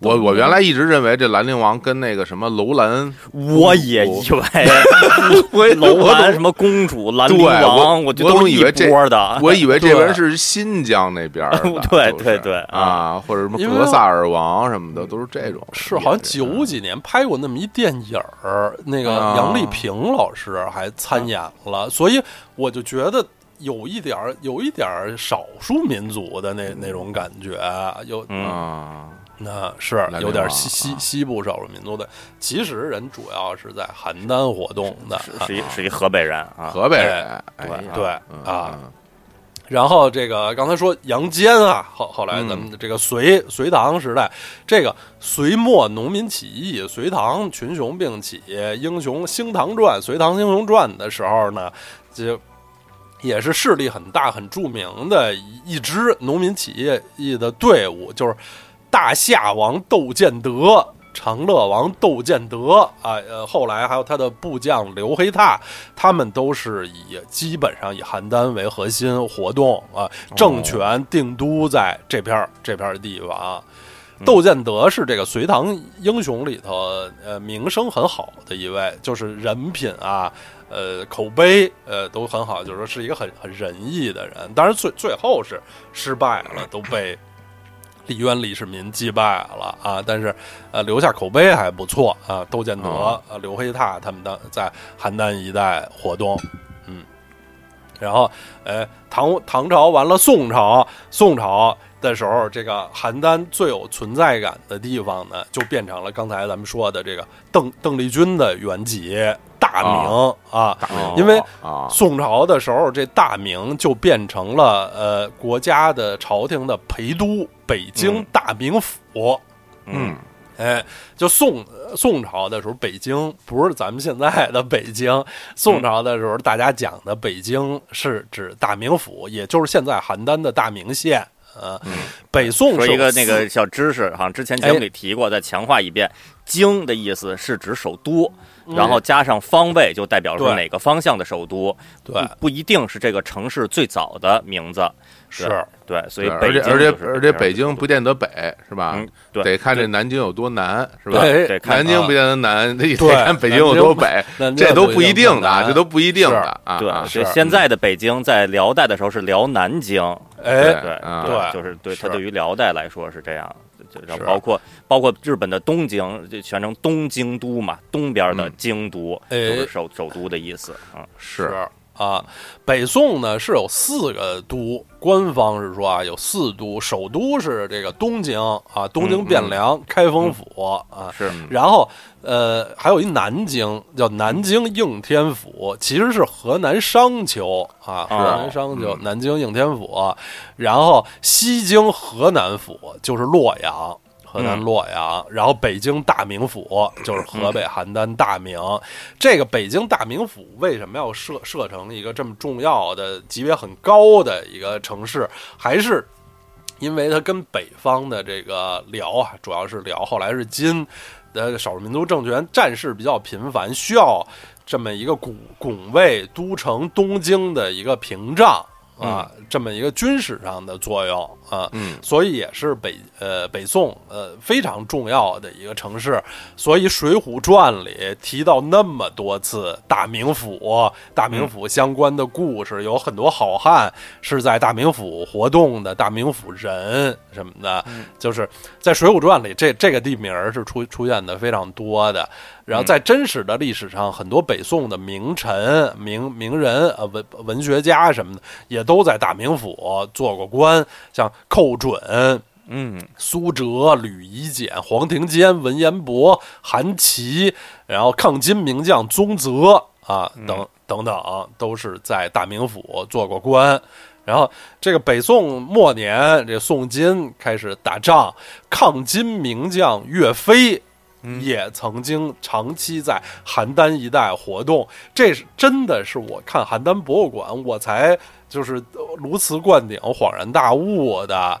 就是咱们都知道岳飞的这个传世的诗篇《满江红》，其中有一句叫“踏驾长车，踏破贺兰山缺”，呃，嗯驾长车，踏破贺兰山缺，或者另一个版本叫成龙那版本怎么唱？驾长车，踏破贺兰，呃就反正也也也是。嗯，能唱啊！成龙有那么一个版本，呃，这个贺兰山，我从小背这个诗的时候，我其实心里是稍微有点嘀咕的，因为都知道岳飞抗金，什么诛仙阵大捷啊，就感觉岳飞和金国作战的那个战场基本是河北、河南，顶多山东、山西。这贺兰山大家都知道，贺兰山在宁夏呢，嗯怎么一下岳飞就要？就要踏到宁夏去了，这是怎么回事？那时候金国的势力有那么靠西吗？我其实心里是小小的有点有点不解的，但是觉得是不是革命浪漫主义的思想就不太不太去深究了。然后直到这次我才明白，岳飞在《满江红》里说的这贺兰山根本就不是宁夏贺兰山，而是邯郸这里磁县的贺兰山啊，是这这。只是这两个贺兰山只是名字一样，其实完全没关系的两两座山。当然，这个磁县贺兰山比宁夏贺兰山要小小得多啊。嗯这个其实岳这个磁县的贺兰山在岳飞当时的一些军事活动里有很重要的意义。他对这儿的地形很熟，所以他说这个踏破贺兰山缺指的是在河北打仗的事情，和宁夏完全没有关系，也是纠正了我一个长期的错误概念啊。哦，岳岳飞跟是那个嗯日本的那什么阿尔卑斯山是吧？啊，对对对，不是不是欧洲的，不是瑞士阿尔卑斯山，对啊对，重名儿。对，而且说起来，因为今年的《满江红》电影的热映，然后呢，嗯。也有很多的朋友就去就再去研究《满江红》，然后呢，网、在网上能看到很多资料啊，说有一种说法，《满江红》不是岳飞真真的自己写的，是嗯后人这个对对对借岳飞的这个名义，然后写出这么一个非常嗯这个有气魄的这诗歌。然后呢说，然后其中有一个考据的点，就说说为什么他肯定是后人写的，不是这个岳飞写的呢？贺兰山多远呐，岳飞不去，这是这是一个一个就是争辩的一个点。但哦是咱们今天听刀老师这一介绍，至少这个点是能是能对得上的。对对啊对，他是这个邯郸的贺兰山，岳飞在这儿转战啊，在嗯啊在转战，在这儿嗯打仗的，所以会提到，嗯嗯。然后刚才下面呃就说到这个宋金，呃，甚至是宋金元时期了，就也会有刚才小伙子老师也提到一句的磁州窑啊，嗯就是磁州窑的瓷器啊，中国古代北方非常著名的一个一个窑，而且这个磁州窑呢是民窑，就不是官窑，呃，它嗯。主要是生产一些那个生活用瓷，民啊。谣歌手啊，对，不是哎摇滚歌手，哎呀啊，说起民谣歌手，小何和万晓利都是邯郸人，哦，破家伙啊啊，真的是真是民谣，怪不得，，嗯，嗯嗯，对，呃，万晓利就是磁县人 哦，啊哎，呦，对，就是就是这个想想这个，就刀老师脱口而出啊，就是我只是提到民谣两个字，刀老师脱口而出，小何万晓利是邯郸人，这个这个知识储备过于惊人了啊，呃，然后说说回这个磁磁州窑啊，这磁州窑生产一些那个民用的器具，我记得它生产好多那个枕头，什么那个瓷枕头，就咱们现在人刑法一般的瓷枕头。很不理解，但在国呃古代好像很常见。然后磁州窑最常见的花纹呢是白底儿黑花儿啊，还也挺挺有特色的，跟什么青花啊、什么青瓷啊那种浅绿色的啊花纹还是。呃，区别挺大的。大家有看到一些生火的生活用品的瓷器，呃，白底黑花的，有可能就是磁州窑或者是这个磁州窑体系的窑生产的啊。在宋金元时期是这个磁州窑最鼎盛的时候。这磁州窑具体的它最核心的窑址在哪儿呢？是。呃，一方面在磁县，一方还有在峰峰矿区，就是现在的峰峰矿区啊。所以现在的那个呃磁州窑博物馆不在邯郸市区，是在磁磁县的啊。嗯嗯，然后。呃，明清时期，咱就说到这个明清时期了。邯郸境内呢，除了这个大名府，从北宋就非常厉害的这大名府以外，还有一个府叫广平府，广东的广啊，和平的平。呃，而这广平府在明清时期地位已经超过了大名府，成了这个邯郸这片土地上真的那个最大城市了的中心，就比比这个邯郸城。在政治地位上还重要。当时这广平府，这广广平府在哪儿呢？它的治所呀，在现在邯郸的永年区，呃，以前叫永年县啊，就邯郸北边东北边吧，应该是。这永年县永年区现在最著名的旅游景点就是广府古城，广府就是广平府的简称啊。现在它有一个完整的古城，有完整的护城河。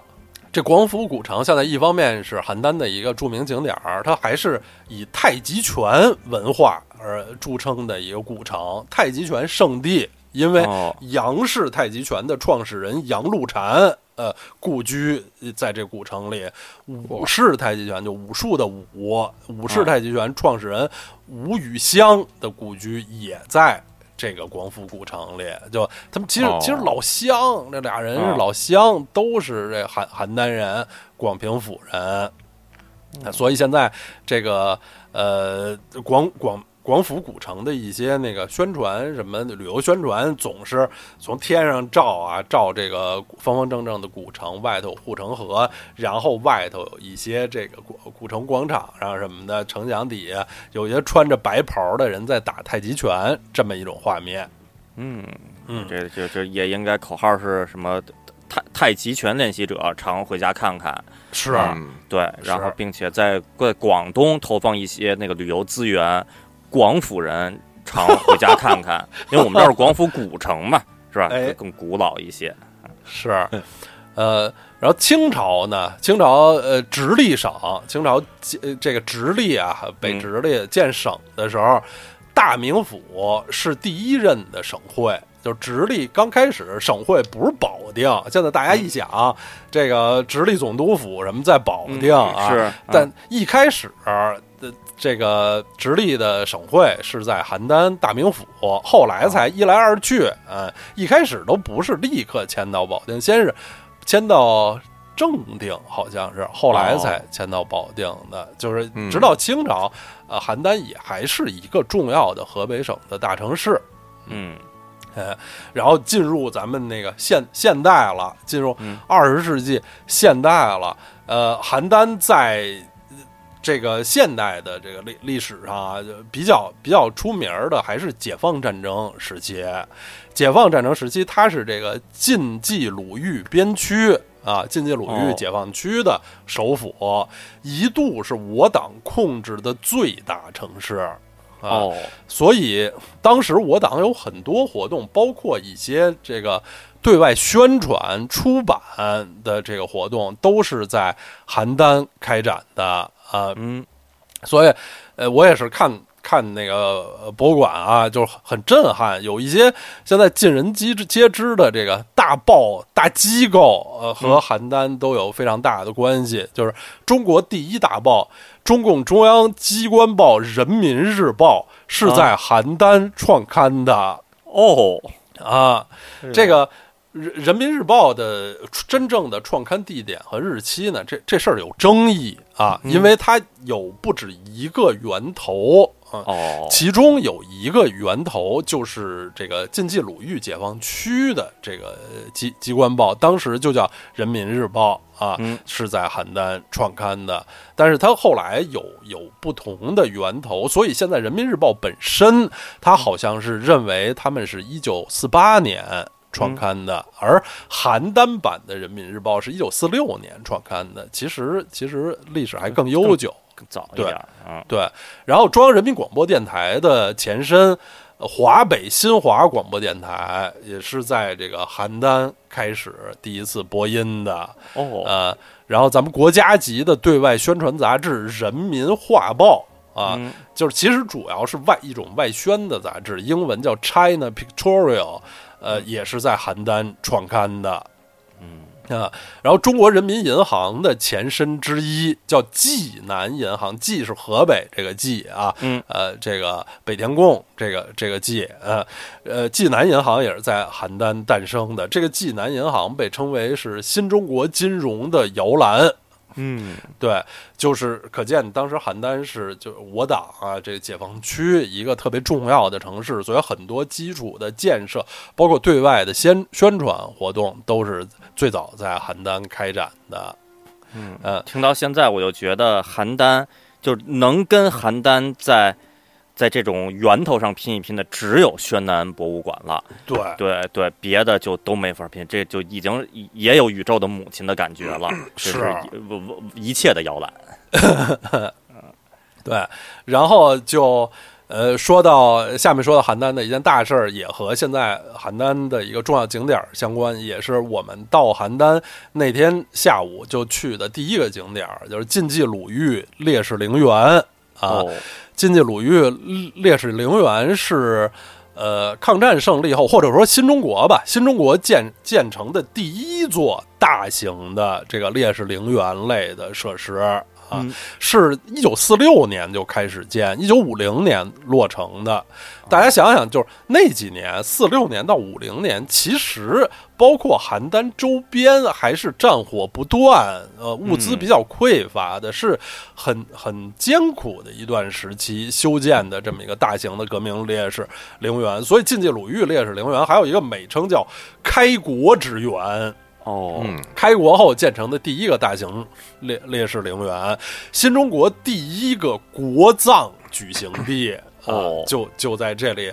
什么是新中国第一个国葬呢？就是呃，咱们都知道，抗日战争中，我我党八路军牺牲的最高的指挥员呃，最高将领是左权。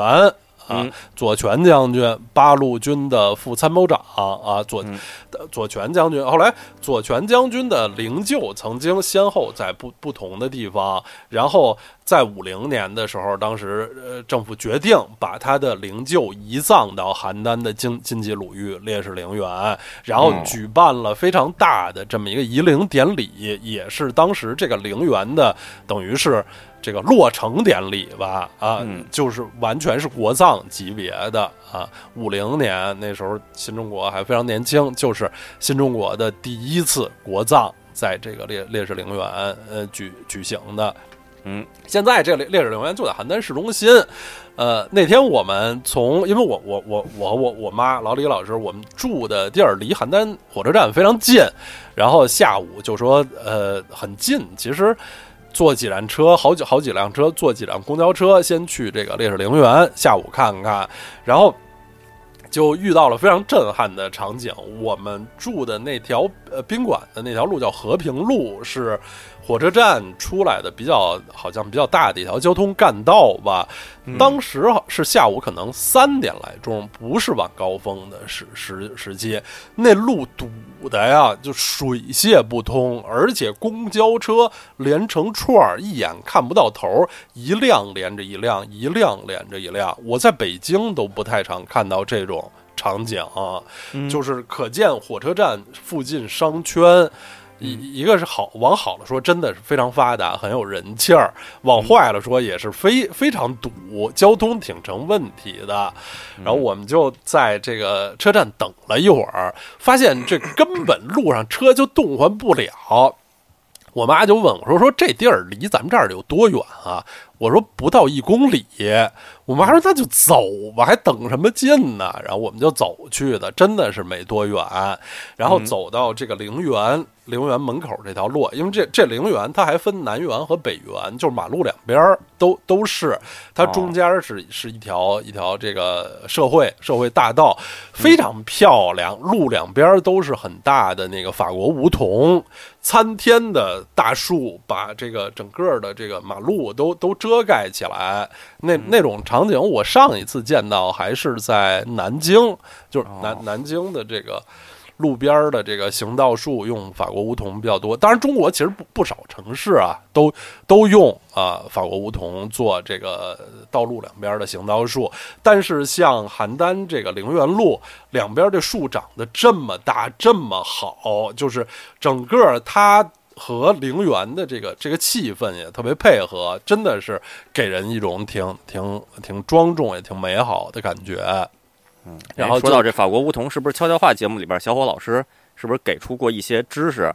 法国梧桐在法国叫英国梧桐，好好像是吧？对对对 对对。然后在英国又叫什么什么？反正就是在不同的地儿有不同的叫法啊。对，这法国梧桐是也不是太严谨的一个一个就俗称了，都成了啊。是这个法国梧桐。啊，是在是这个悬铃木啊，是啊，什么是这个几球悬铃木，二这个是这个三球三球啊啊，然后呢是法国人把这个三球悬铃木带到上海，然后在上海淮海路那边种下当行道树，然后所以中国人叫它法国人种的梧桐。嗯，是法国梧桐，但实际上这个东西它也并非原产法国啊，是是原产于英国啊啊，是就是所谓三球悬铃木啊，就是法国不是梧桐，跟中国的那梧桐完全不是一回事儿啊啊，然后也跟法国就是法国人啊把中英国的东西带到了上海，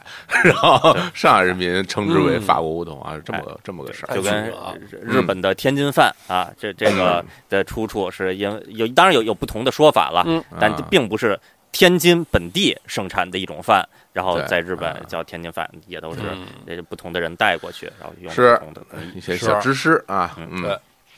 然后我们就走到这陵园的大门儿，呃，它最主要的部分是北园，就是有更像景点的吧，是北边这部分。你就看大门上是这个朱德题写的“晋冀鲁豫烈士陵园”，然后两侧是毛泽东的诗“为有牺牲多壮志，敢叫日月换新天”。然后一进门，很高的那个四方的纪念塔，四面题词的人分别是毛泽东、周恩来、刘少奇和朱德。哎呦，我的天，地位就是。是对这个这规格不能不能更高了啊，然后就是李呃北元，当然最最主要的就是左左权将军墓啊，抗战中八路军牺牲的最高将领，呃。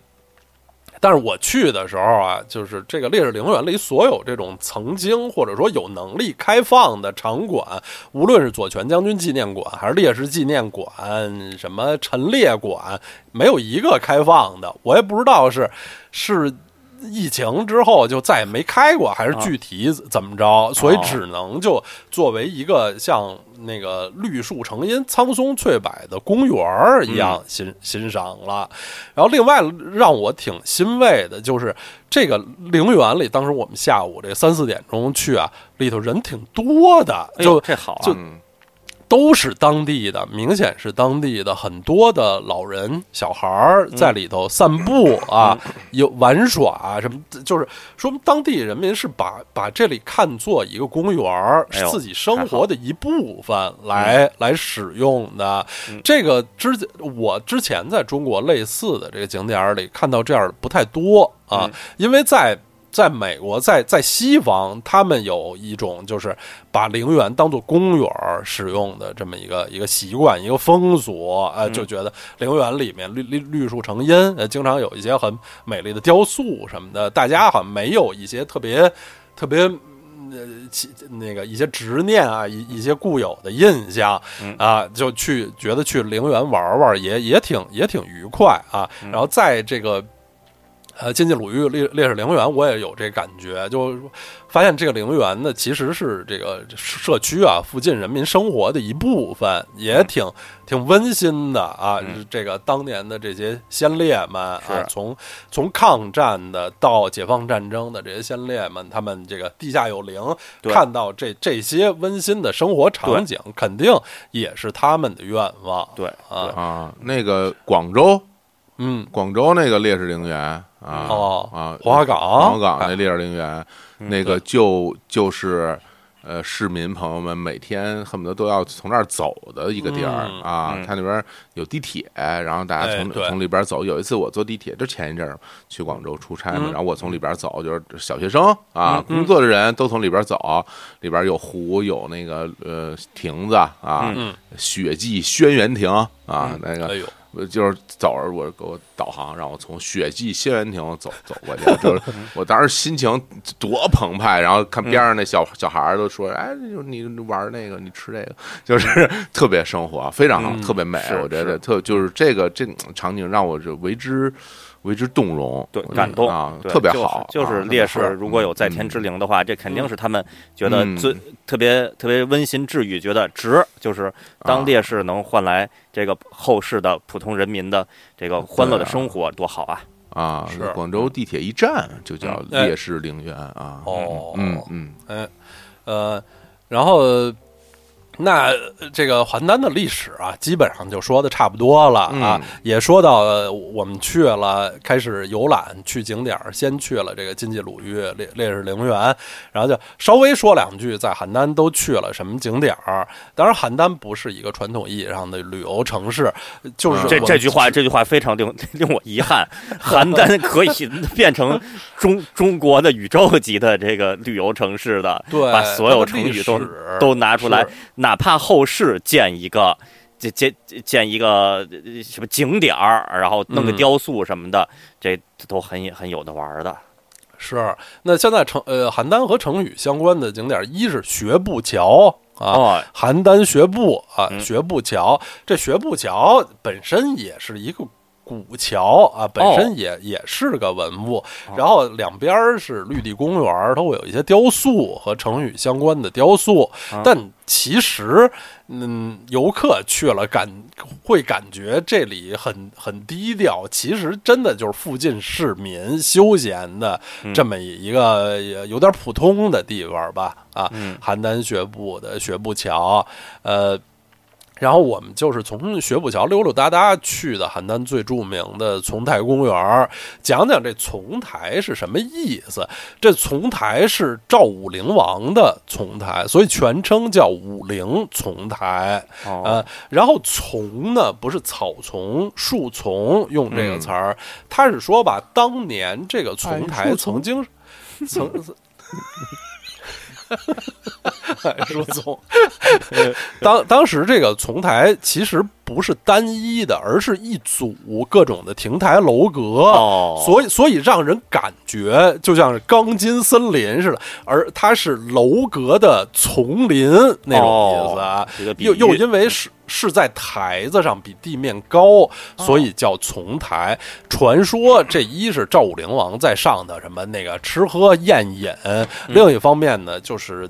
可以在上面阅兵啊，哦。观看下面这个胡服骑射的哦。场场景，这么一个一个传说啊。嗯。当然，现在丛台的这个建筑已经是那个它它的基础吧，是明明清时候这个复原修建的了啊。哦。现在还是文文保单位，还是一个古迹，但绝对不是说是赵武灵王那时候留下来，那那就过于过于古老了。啊，那有啊。那这也比我想的呃古典很多了。因为看了嗯刀老师发的那照片，我以为我说哎呦看着挺新的，我以为这就是现代修的呢。那明清时候好歹那也算是古迹了。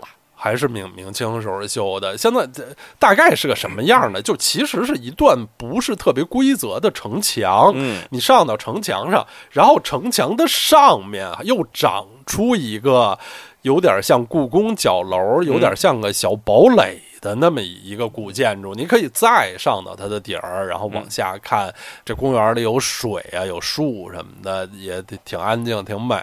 然后加上那个这丛台对面的那七贤祠里头供着廉颇、蔺相如等赵国贤人，一共门票五块钱。哎呀，真是啊太够意了。对，这这个公园本身是免费的，就是只是这个丛台和七贤祠门票五块钱，嗯非常便宜。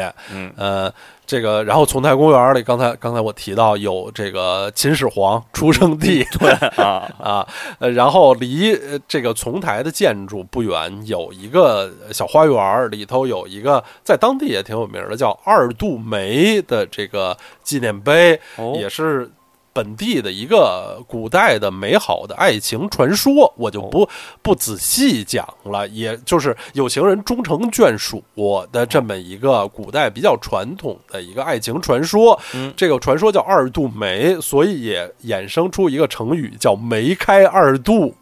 就是来自这儿是吗？对哦，啊，成语梅开二度啊，也是哦来自、来自邯郸，就是哦来自于这个二度梅的爱二情传说。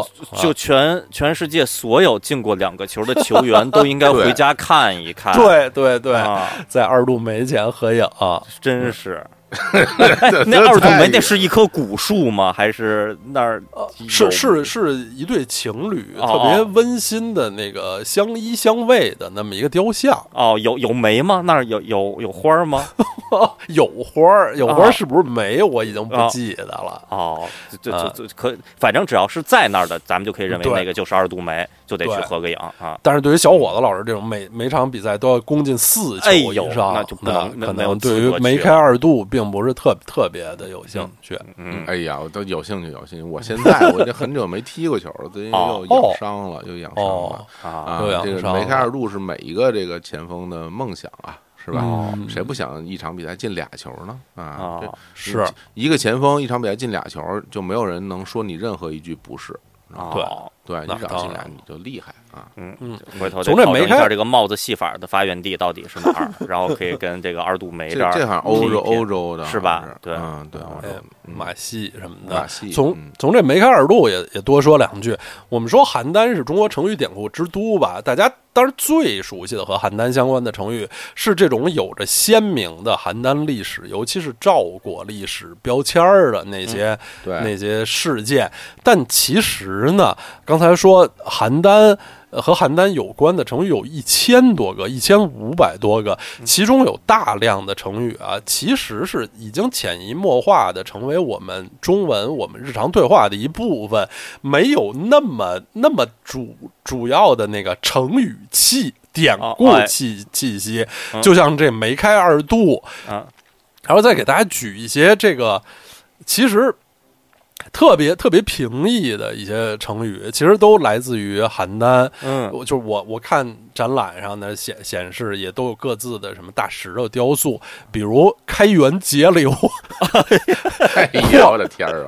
旷日持久、哎呦，啊。奉公守法、哎呦，啊！按兵不动。嗯，啊、呃，这个狭路相逢，哎呀，呃，转危为安，呃哦，，救亡图存，嗯，纵横捭阖，呃，锲而不舍。当然这，这肯定是荀子了啊，青出于蓝，锲而不舍啊，嗯，脱颖而出，脱颖而出，哦。这也是呃和毛遂呃相关啊，一言九鼎，嗯，这些都是。呃快刀呃斩乱麻。哦。呃，快刀斩乱麻说是来自北齐的时候的典故、啊，宁为玉碎不为瓦全，哦。啊，也是也是啊，这个北齐时候的，然后和这个三曹建安七子、啊相关的什么这个老老骥伏枥啊，这个什么物是人非，瓜田李下，哎呀啊呃，这个以马可待，风流云散啊，嗯，不是你就这你就说你就说哪些成语不是那是大家说的吧？啊，对，你说不不是的吧？哎呀，这太太多了，这个对，一一开始说一千五百多个，这个我还我还我还想有有那么多历史事迹典故，这个能被大家津津乐道吗？可能想不出来。现在这一看，就是很多真的就已经是日常生活的用词，出处就是邯郸了。当然，每个词肯定是有历史的原型事件的，但是到后来大家已经都不太在乎它的原型了。总之，是就就就是这么个词儿了。是啊，就是很多呃这个成语典故，大家都不都不是特别特别在乎它的源头啊，这完全成为我们日常聊天的一部分了啊。嗯，而就是有有一些呢，则是就是它的典故气太浓，如果愣说它是一个成语，会觉得稍微尴尬点儿。比如“胡服骑射”，哎，对啊，是胡服骑射是一个典型的典故。对你说它是成语，你把它用在一个句子里，其实稍稍微费劲一点儿。对啊，嗯，而而且对刚才刀老师说的这几个里边，好几个有还有北齐的，就等于嗯其实过了春秋战国这段时间以后，当地的人民依然在孜孜 不倦的 对对。发扬着这个传统，就是成语，我我得不什么什么朝代我都得弄点成语出来嗯。啊，得把事件都得给它编成成语。这这说明，我其实我觉得这说明什么事儿啊？嗯。说明就是这个地儿啊发生的事儿多。哎，其实有很多的这种啊古古代的这些成语啊，嗯，是来自于后人的或者说当时人的那种记载嗯啊，说当时这儿发生过什么什么事儿啊，嗯。然后或者是当地人当时在这儿写过一些诗文啊什么的，嗯。然后就成成了成语了，还是说明这个地方啊，这个社会活动家啊嗯，军事家、政治家、外交家、社会活动家多啊，嗯多。老有老有事儿是哎吧？是他就他就他就老你比如说你说那你你你找那人少点儿的地儿，嗯没什么事儿发生没什么，事儿。嗯对啊，没没什么可记载的，就是对啊，嗯我都想起一个呃邯郸也挺著名的成语相关的景点儿，这回我们没去啊。这个讲嗯景点儿叫黄粱梦吕仙祠，也就是成语“黄粱一梦”或者“黄粱美梦”的这个发源地。嗯嗯，这这个这一听吕仙祠，吕仙吕洞宾嘛，一听这就是一道观啊，是在邯郸的郊区，也是一个古代的什么宋朝的一个一个道观了啊。嗯。这个呃呃黄粱一梦的这个是传说是唐朝的《唐传奇》里这么这么一个传说啊，嗯然后后来有什么宋代的一道观，现在也是一个邯郸的一个相关的景点儿啊，嗯也是特别邯郸的这么一个一个成语。嗯嗯所有这些有关邯郸成语的，呃，和它相关的景点儿，刚才说除了学步桥，然后邯郸有一个赵苑公园儿，苑就是那草字头儿，呃，西苑、北苑的那那个苑。这个嗯赵苑公园儿里有不少成语的，就是。那个大石头，主要是一些大石头上头写着成语，哦啊，哦这类的景点儿。另外呢，就真得去邯郸市博物馆。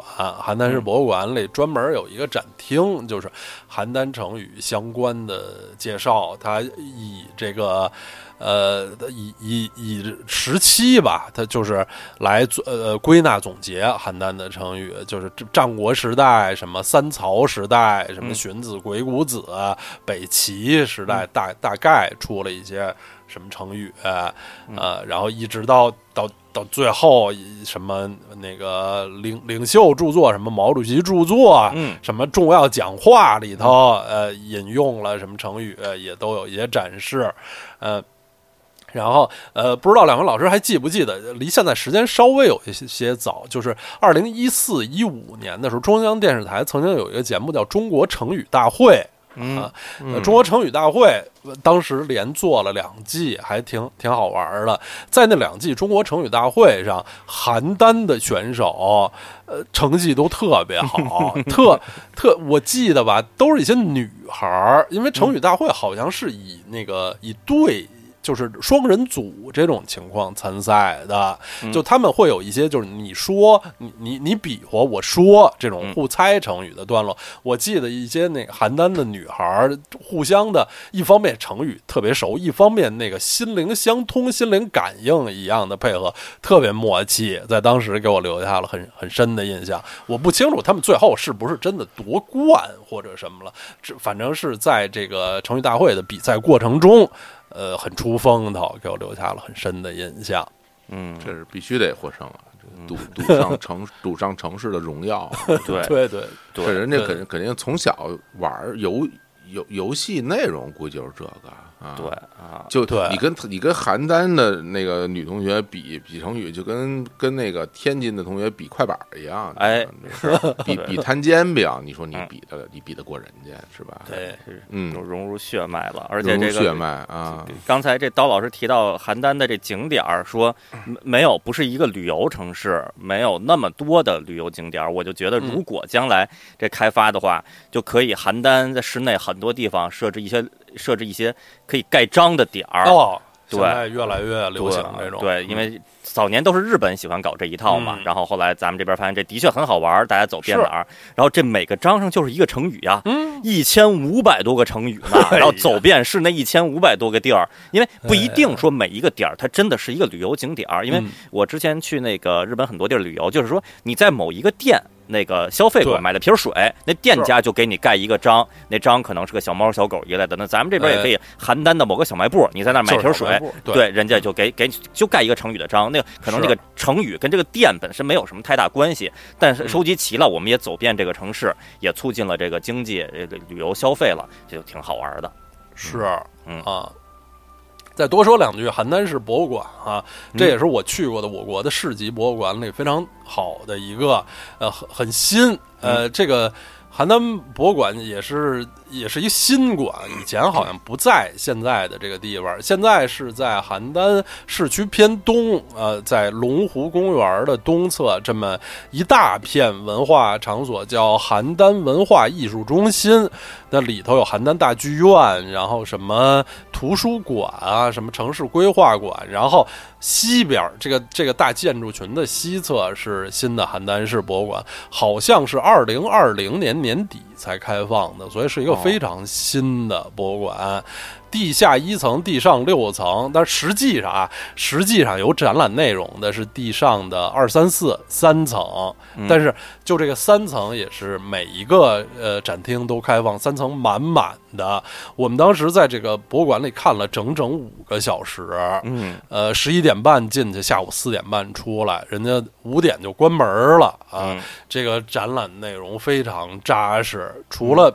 前面说过的这个邯郸历史文化基本陈列，这个成语典故之都基本陈列，里面还有磁州窑瓷器的啊，呃，陈列看看磁州窑的瓷器，然后呢是古代石刻艺术的陈列，是里面也很有特色的一个一个陈列，就是前面说的在南北朝啊，什么北。北齐、北周那时代，邯郸这块这块地方，因为很多少数民族政权成为一个民族融合，尤其是宗教啊，佛教开始发展自己势力的一个重要的地方。所以现在邯郸峰峰矿区有一个著名的景点叫响堂山石窟，响是这个发出响声的响，堂是这个食堂厅堂的堂，响堂山石窟，这是。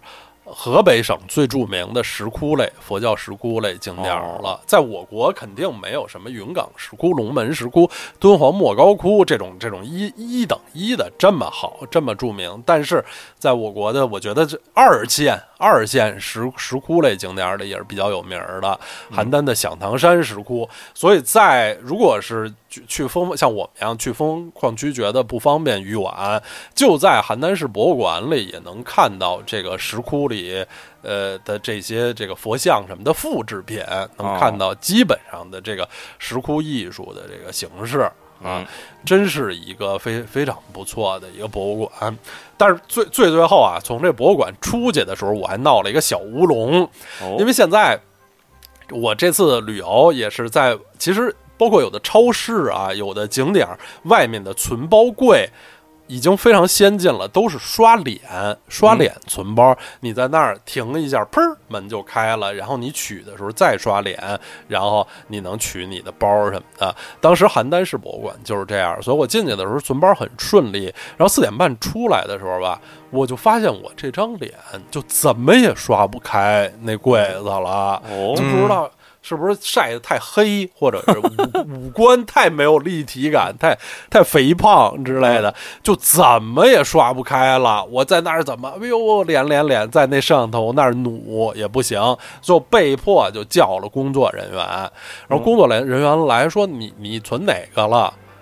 我不记得了，我不记得，因为因为它不是那种用钥匙或者用那个碳酸纸、硫酸纸什么那种，你还能记多少记？尤其又要用钥匙，钥匙写着呢啊！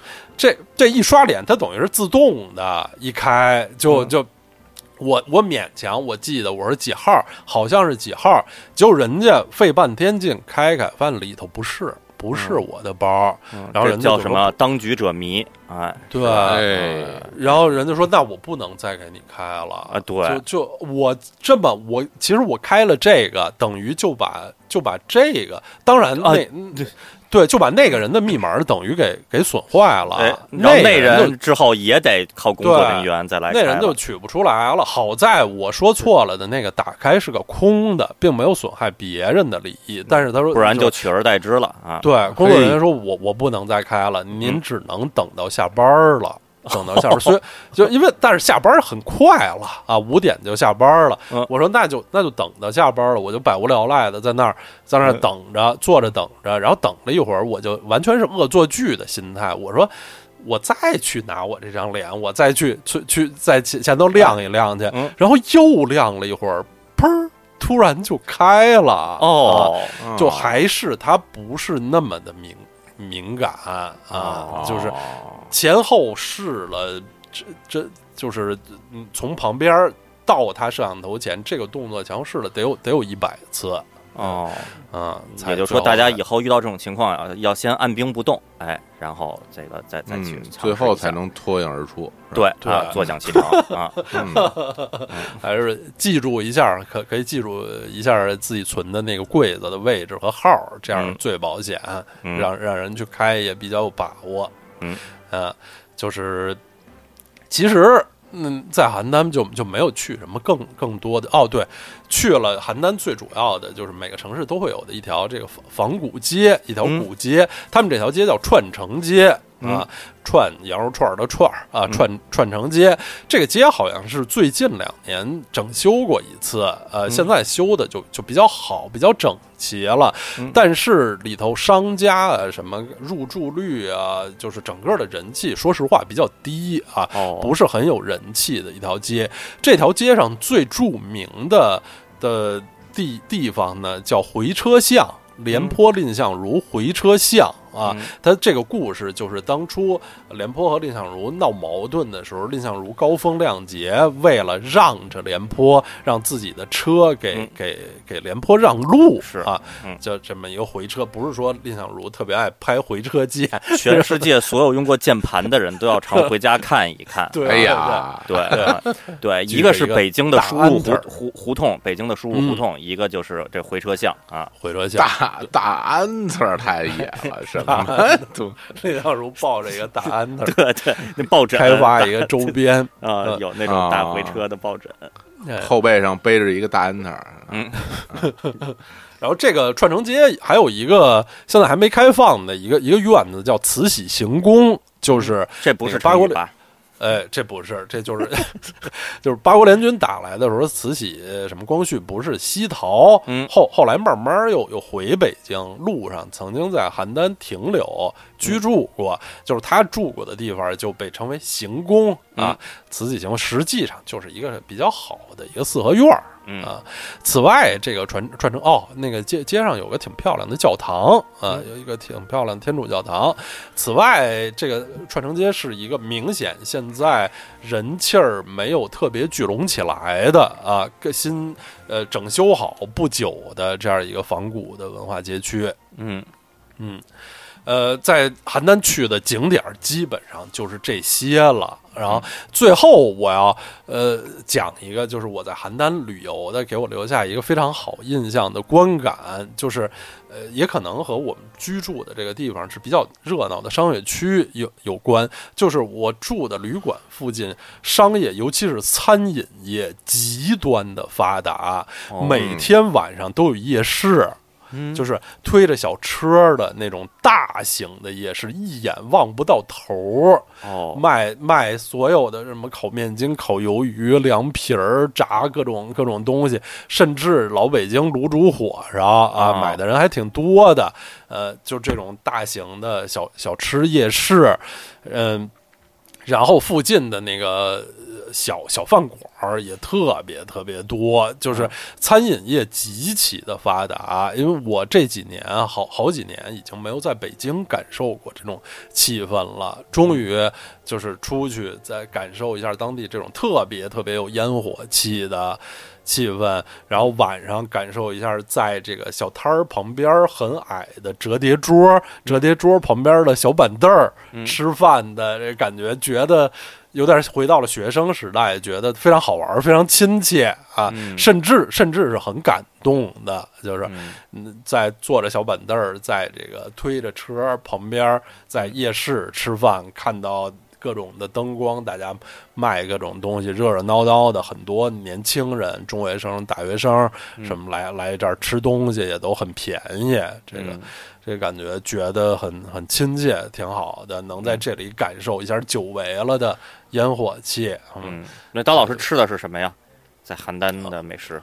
哦，呃，就是正餐啊，正餐每天我都我都吃挺硬的啊，吃比如吃烤鱼，哦。吃那个麻辣香锅、哦。啊，吃吃烤肉、哦。啊，对，正餐都吃挺硬的，然后这些是就吃完了，慢慢慢出来往旅馆溜达，啊，那在夜市都吃了什么？老北京这个卤煮火烧。这这那没那没吃，那卤煮煮火烧就跟饭似的了，啊我觉得就啊只能吃个烤面筋，哦。然后然后那种小纸碗炸的那那那种的煎的，哦。什么煎煎豆腐类的，或者、哦。或者血，就是鸭血，也不知道哦。还是羊血、嗯。那类的，就就这些小吃的东西。那那想必是驴血啊！哦，那小面驴血，我也不知哦道。人说那叫煎血，我说哎，那啊来一尝尝。对，啊就住旅馆吃驴血，这都非常合适的 这个事情。对啊，邯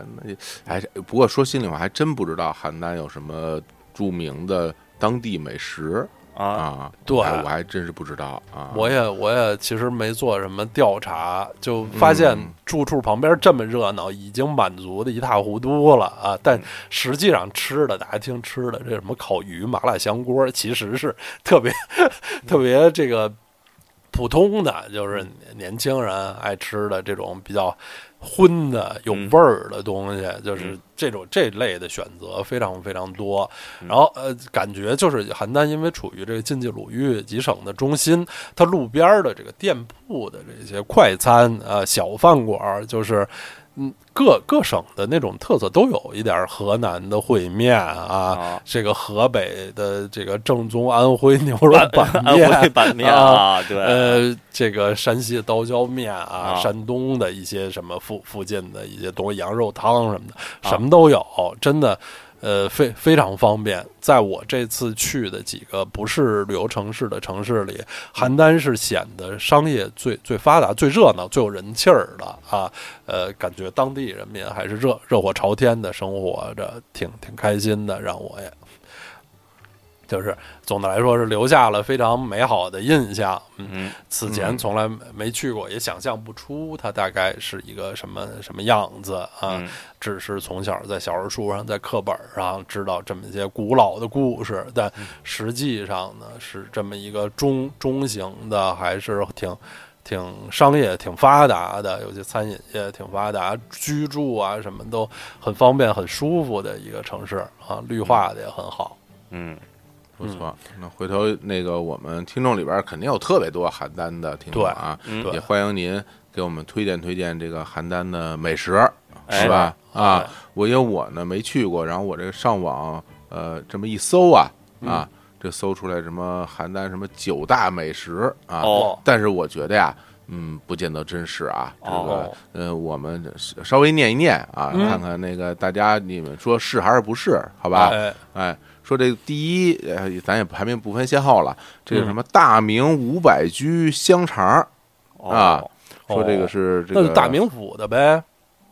大名府的这个嗯香肠，看着就像就是这种灌的这种香肠哦啊这个哦，我想起来，我在邯郸吃过大明的那个一种烤饼，还是还是烧饼，那饼特特别逗，中间是空心儿的，外头哦是芝麻，就是像像充气儿充起来似的，哦胖胖的。哦你一吃，发现里头是空心儿的，有甜，对，这有甜的，有咸的，挺好的。这听着挺像慈禧是爱吃的东西啊。啊这这还有什么叫什么风风三下锅？啊风风矿区嘛，这个所谓三下锅就是炸丸子、炸酥肉、五花肉、炸哦。土豆、炸豆腐、蒸皮渣儿。嗯。啊，这么一一个一咕嘟一锅，然后这个磁州焖子，嗯，磁州嘛，嗯，啊焖子是什么东西啊？焖子其实是也是肉淀吧？淀，就是只是淀粉制品哦吃吃着像肉啊。哦，对你，比如说你吃驴火里边什么加焖子，其实它不是真肉，但是有肉味儿，跟跟那个哦。炸咱们北京那灌肠儿类似。哎。但其实做做法不一样啊，它它嗯应该是蒸出来的。然后嗯，这个驴肉卷饼啊，那嗯这个这你看看这，这太牛了，这叫圣旨圣旨古酥鱼。哦，啊，这这是有跟圣旨相关的啊。嗯说好，这看样子像是把那鱼给炸还是给炖炖的特别酥啊，这这啊么东西啊。对，咱也不念了，我因为我们也没嗯去过啊。是回头那个大家给我们推荐吧，好吧？嗯对，今天听完了刀老师介绍的这个邯郸嗯啊，让我对邯郸有了这个，咱都不能说更深的了解，有了哦第一次深入的了解。哦，有了敬畏之情，真的，之前对对邯郸真是不了解啊，嗯就就知道这个成语一些成语啊，嗯然后也知道这个邯郸是我们这个河北最最南的城市，嗯然后是有这个钢钢铁啊，有这个钢钢铁啊，嗯。对对对。钢铁，嗯。对，然后对其他的就真的是不了解。今天聊完之后，就就就从心里边就感觉的厉害，是吧？有文化，有历史，嗯。中中国城市老老祖母，老祖母对，啊对，当然并不是说。对，并不是说因为它它年代够久，而是这儿发生过的故事太多了。嗯，年代也够久，啊，对，当然不是那种年代最久，是吧？嗯并不是说贵妃最久啊，它还是还是还是发生故事太多了，就是令令人神往。对，哎我觉得还是开篇我说那句话，就是是中国人 就应该来这个邯郸看一看，是吧？学习学习，然后嗯到博物馆里看看啊，学学这些成语啊。我这我不说别的，你说你到这个学步桥上，嗯你这你想到了邯郸学步这个成语，你在这个当地，你把这个四个字说出来，你那是一种什么样的心情？是，嗯，你多愉快，而且你你也可以啊，是吧？学习你前面的这个朋友 啊，未必是未未必是本地人，但是你把他当本地人，哎你说哎哦人人家这走路姿势怎么这么好看呢？是吧？哎，我也想学学他，哎，我也要学他走路的姿势啊，嗯我也我也东施小品，是吧？哎，这我对我也学一下，这这种这，我觉得这种就是古今穿越啊，跟古人今友好握手的感觉，是吧？咱这嗯电脑术语里边说，这个两个两个设备握手握握手了哎，啊对，握手呃握手协议进行握手了，是吧？这协议老用这种词儿，咱和古人一起握握手，是吧？握握手，你是我的好朋友，这我觉得特别带劲啊！所以今天也是特别感谢刀老师给我们打开了新的这个旅游的新思路。嗯，哎，哎新丝路摩托大赛啊啊，新丝路摩托大赛的。取取养取养啊，有有是吧？上？金阳老师师听完之后，对邯郸是不是也也很神往，想去？对我，我觉得得就是邯邯郸，但凡他出一些那个 T 恤啊衫、文化衫，我肯定我就哎就买一堆啊，买一千五百多件儿是吧？这那对啊，一件一件一个呀，那个成语啊，啊 不是写的密密麻麻那种啊，或或者正反面一每正面一个一个成语，背面一个成语，对，穿着多帅气啊！啊，帅气倒是帅气，但是这些成语也未必都是那些特别好词儿，就是那那挺葛的，你在你啊在那一一些文化场合？而而且有的吧，他也不是说褒贬之意，就很奇怪啊！你想，你想，一个人穿一件 T 恤衫，上面四个大字“围魏救赵”，你说这是要干嘛？就是 就然后，当然，如果说你穿一个那个 T 恤衫，上面写四个大字“纸上谈兵”，哎这个听着挺带劲的，对是吧？啊，啊，而且说说实话，那个好多真的，你穿一 T 恤啊衫后背四个大字“当局者迷”啊什么的，啊或者什么易守难攻 啊，舍本逐末，犹豫不有决，南宫太牛了。啊以以以以卵击石什么的，就说对对对，听着很疼。对对，你就就走在大街上，大家一看，这这还是还是挺葛的，挺带劲的，居心叵测，乐极生悲什么的啊，是吧？多带劲呀啊！什么恤衫上四个大字“三寸之舌”，你说多吓人？声名狼藉是吧？这太有意思了。乌合之众啊，狗尾续貂，马上就马上就想这个出品相关的这个 产品了啊！不学无术啊，对。哎呀，太好了，太太开心了啊！那就那那那咱今天也差不多是啊啊，也都讲差不多，非常感哎。感谢刀师傅给我们带来如此精彩的，跟这个那算是跟邯郸结结了一次婚了啊。那当然了啊，跟邯郸结一次婚是。啊，也也期待未来我们这个相关的这个城市系列啊，嗯对，现在大家都可以随时随时走出去，随时走出去。嗯还是我之前之前那句话，大家现在就以不过了的心情，然后就出出去出去玩儿，狂玩儿啊！对玩儿啊嗯，那个我们是不是也要预告一下？其实那个下一期啊，嗯啊啊，下期有有有，大家想想，你们算算日子吧，好吧？你算算日子，该该录什么节目？你们算一算啊。哎，作为作作为我们的老听众，这这种这种节奏感，你应该就你自个儿你自个儿好好想想人人自危啊，对啊，人人 人人自危了。啊，哎 这真是人人自危了，真是人人自危了啊！好，那我们反正下下次也是那个我们经典的啊系列三人成虎，嗯，那三人成虎啊，是罗密码。好啊，那行吧，那今天咱们就聊这儿吧。我觉得最后是不是给大家放放放首那个什么呀？道老师有有有有想好给大家放什么歌曲吗？呃，有发现了一首歌唱邯郸的歌曲，还是哇哦歌唱邯郸的歌曲啊歌唱，邯这个郸真是非常牛的啊歌曲啊，叫什么叫什么名儿啊？好像是叫我爱邯郸。哎呦，啊好名字啊！那这必须是歌唱邯郸的歌曲了啊！对，就是人那个副歌高潮句唱到好像什么邯郸这个名字，我们叫了三千年。哎呦啊，真是啊，哦，对，特特别的自豪，嗯，嗯，很帅气。好，那咱们就在这首《我我爱邯郸》好吧？啊，这首歌曲中结束咱们这期节目啊，嗯跟各位听众们说拜拜。好，拜拜，拜拜您拜嘞。说好了，我们在这座城市相见。告诉你，它的历史会让你感到无比震撼。秦始皇在这里蹒跚学步，武林王在这里王弓射箭。一声鸡鸣在这里响起，池州窑薪火代代相传，廉颇相如在这里绝唱江相和，神奇的女娲在这里炼尸补天。还有还有，有多少动人的故事，讲也讲不够，说也说不